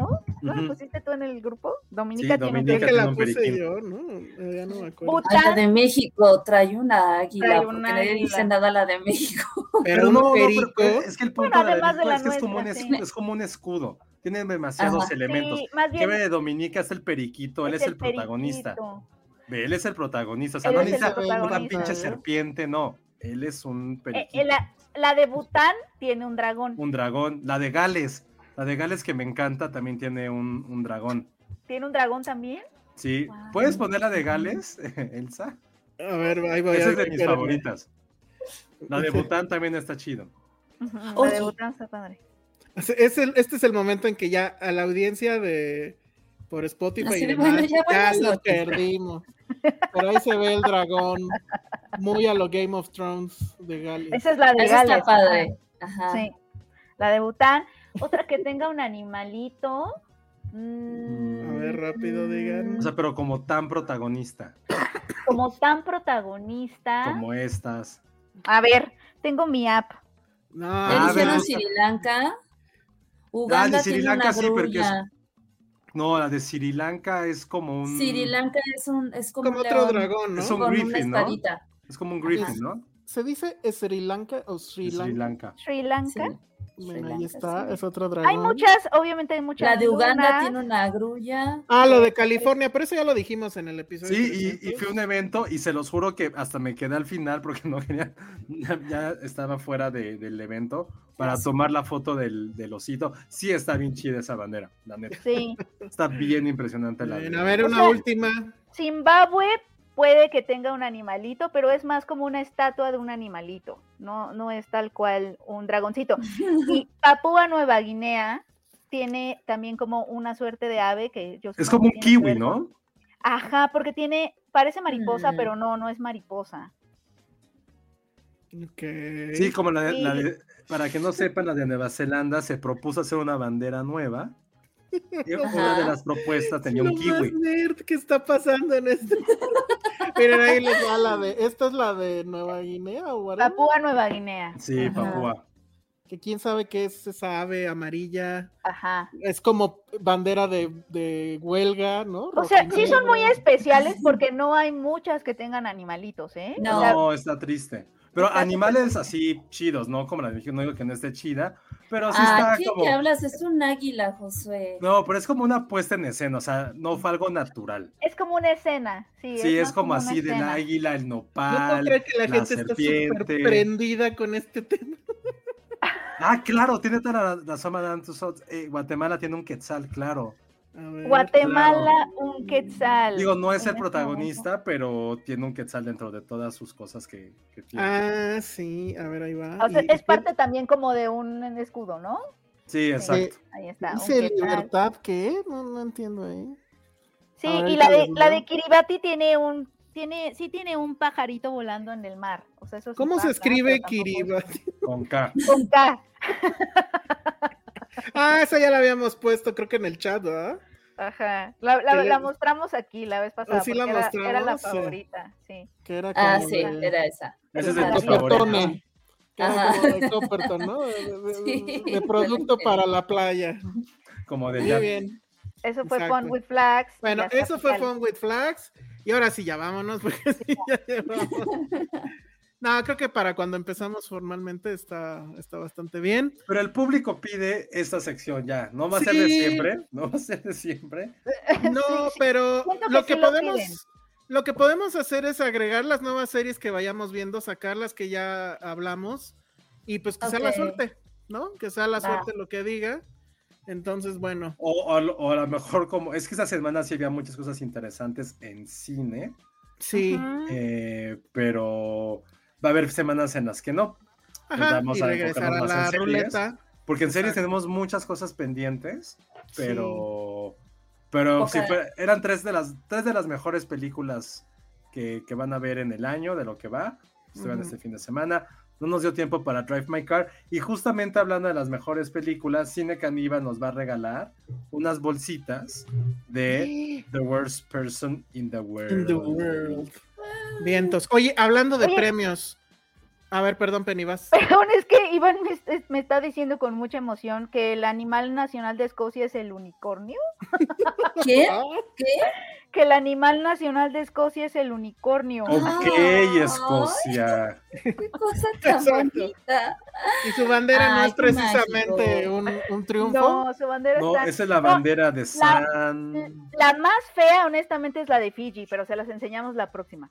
Ajá, sí, no quememos todo Ajá. la gran emoción que hay aquí. Oigan, este, primero, ganadores del episodio 300. Todavía no los contacto porque justo lo que estoy haciendo es ordenar cómo fueron entrando los superchats que, que ganaron este premio y haciendo la lista de los premios que tenemos para que, pues sí, democráticamente el primero elige, luego el segundo, luego el tercero y así va. Esos, esos mensajes les van a llegar el fin de semana. O denme chance de organizar todo eso y entonces ya. Luego tenemos eh, mensajes que entraron por PayPal y que la verdad sí quiero leer. paypal.me diagonal filmsteria para los que nos están escuchando y que como no hay super chat en, en las aplicaciones de audio, pues por ahí nos pueden este, mandar mensajes. Este es de ayer y ya no sé si lo leyeron, pero pues lo voy a volver a leer. Ayer que fue Girlsteria. Dice, para mis Girlsteria me, me encantaría desvelarme para verlas en vivo, pero mañana tengo una sí, de entrevista Dani. de Dani Ah, Crespo. sí. Ojalá le haya ido bien en su entrevista y fue un gran super chat. Seguro yo vi así. Luego está este de Mari Carmen Ortega que dice, amigos Filmsteria, felices 300 episodios, acaba un super chat para celebrar. Soy su fan, la que vive en Holanda, el curso de cine Ah, independiente estadounidense que fui online cuando ya estaba acá. Uh, y dice, y esos, esos cuatro días me dormí a las 2 de la mañana por estar en el curso. O sea, Que está... por cierto, Elsa, siguiendo con el tema, no se le dice Holanda, es Países Bajos. Ah, bueno, ella puso Holanda. Entonces yo estoy leyendo textual. Eh, luego tenemos. mm, mm, ah, bueno, nos llegó también un correo. Nomás que creo que no tengo aquí el nombre de la persona. Pero bueno, nos, nos comenta que pues nos hace casi casi un resumen de los últimos años que tuvo, le dio COVID. Recuerdan que es un amigo que nos había comentado que estuvo tres meses en, en- en hospital por, tres semanas, perdón, hospitalizado por COVID. Y nos dice, los quiero en verdad, uno se considera a un lado de ustedes en el podcast. Me gustaría ayudar con algún artículo algún día. Pues mándamelo y vemos qué onda. Aunque a ustedes no les agrade Guadalajara, aquí es muy padre. Y yo así de, ¿cuándo hemos dicho nada de Guadalajara? Pero bueno, No eh, de, de los, del, del festival tal vez, pero del, del lugar no. Dice, cuídense, Ale, me encanta escucharte. Elsa, en verdad la broma que eras el cácaro aún me, me caga de risa. No recuerdo esa broma. Penny, bienvenida al club de Sin Vesícula. Mm. Ah. Cuídate. Josué, me encantan los dinosaurios. Ojalá algún día pueda conocerlos a todos ustedes. Miguel Ángel Castellanos. Ay, Bueno, Miguel. esos- Sí, los fue, fue un gran mensaje, fue, fue bastante emotivo. Sí, La verdad estuvo muy, muy, Muy padre, lindo. sí, fue algo que, que nos, nos gustó mucho, muchas gracias y qué bueno que, que sientan eso con nosotros, la verdad también ha sido como de los grandes objetivos, es que siempre la estemos pasando, pasando bien a pesar de, de todo lo que está ocurriendo como en el mundo real. Este es como nuestro Belfast, somos como el niñito de Belfast que, que no, no es que vea las cosas malas, pero es como sus dos horas de diversión, que ahorita ya llevamos dos horas y cuarto. Entonces, de verdad, muchas gracias. Eh, hablando de eso que, que nos comenta Miguel Ángel, estamos viendo si hacemos algo para Semana Santa. Queríamos hacer como una actividad para Óscares, para el Oscar, pero creo que lo mejor sería como más bien, porque también lo pidieron mucho en los, en los comentarios, que podamos hacer como una actividad para Semana Santa. Entonces, vamos a ver qué podemos hacer, pero sí queremos ya tener como una actividad para poder convivir con- todos ustedes. exacto. Muy bien. Entonces estamos en eso. Eh, ténganme paciencia, porfa, los ganadores del episodio pasado. Y pues creo que ahora sí ya es todo, ¿no? No, y lo de, lo de, las, lo de las bolsitas. Ah, sí, pues tú di. eh, Que nos digan cómo se o- llama. Ahí te va. o- a ver, espérame. O quieres que sea un extra para que la gente que nos escucha en Spotify también tenga chance. Tú di. No, no, de una vez. Que nos digan a qué tipo de bandera pertenece la de Noruega.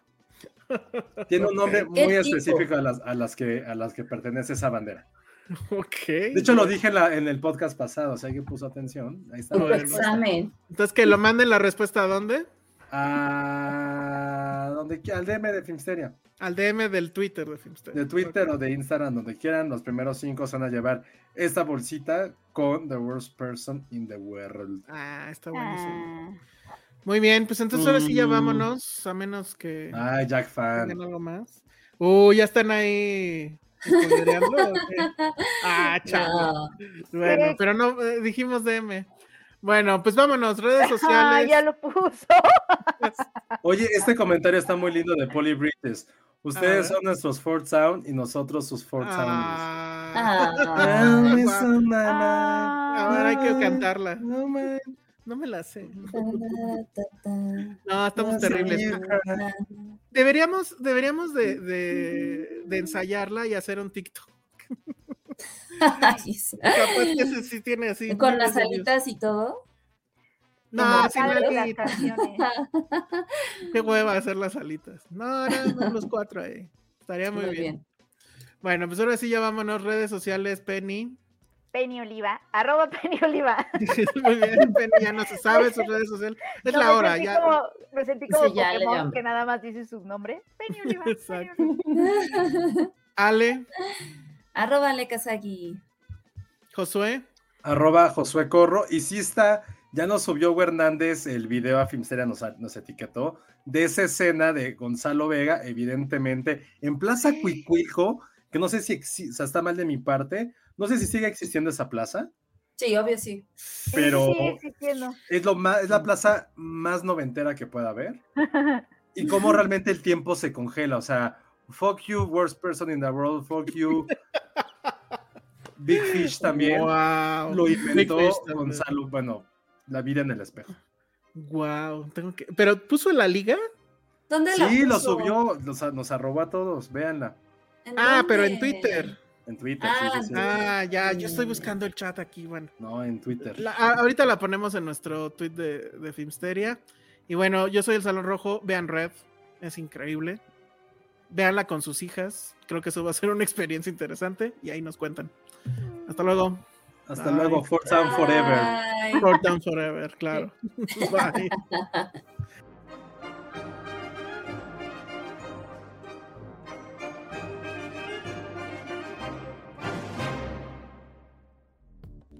Dixo presentó Filmsteria con Penny Oliva, Ale Castro, Alejandro Alemán y Josué Corro. If you thought the only way to get a more defined jawline with natural looking results was through surgery, think again. Juvederm Volux XC is a non surgical injectable gel filler that improves moderate to severe loss of jawline definition and can help you achieve natural looking results with little downtime. Even better, this improved definition lasts up to one year with optimal treatment. No maintenance required. Improve jawline definition for a smooth, sculpted look with Juvederm Volux XC. For important safety information and to find a licensed specialist, visit juvederm.com. That's J U V E D E R M.com. Not for people with severe allergic reactions, allergies to lidocaine, or the proteins used in Juvederm. Common side effects include injection site redness, swelling, pain, tenderness, firmness, lumps, bumps, bruising, discoloration, or itching. There's a risk of unintentional injection into a blood vessel, which can cause vision abnormalities, blindness, stroke, temporary scabs, or scarring. Talk to a licensed specialist to find out if it's right for you.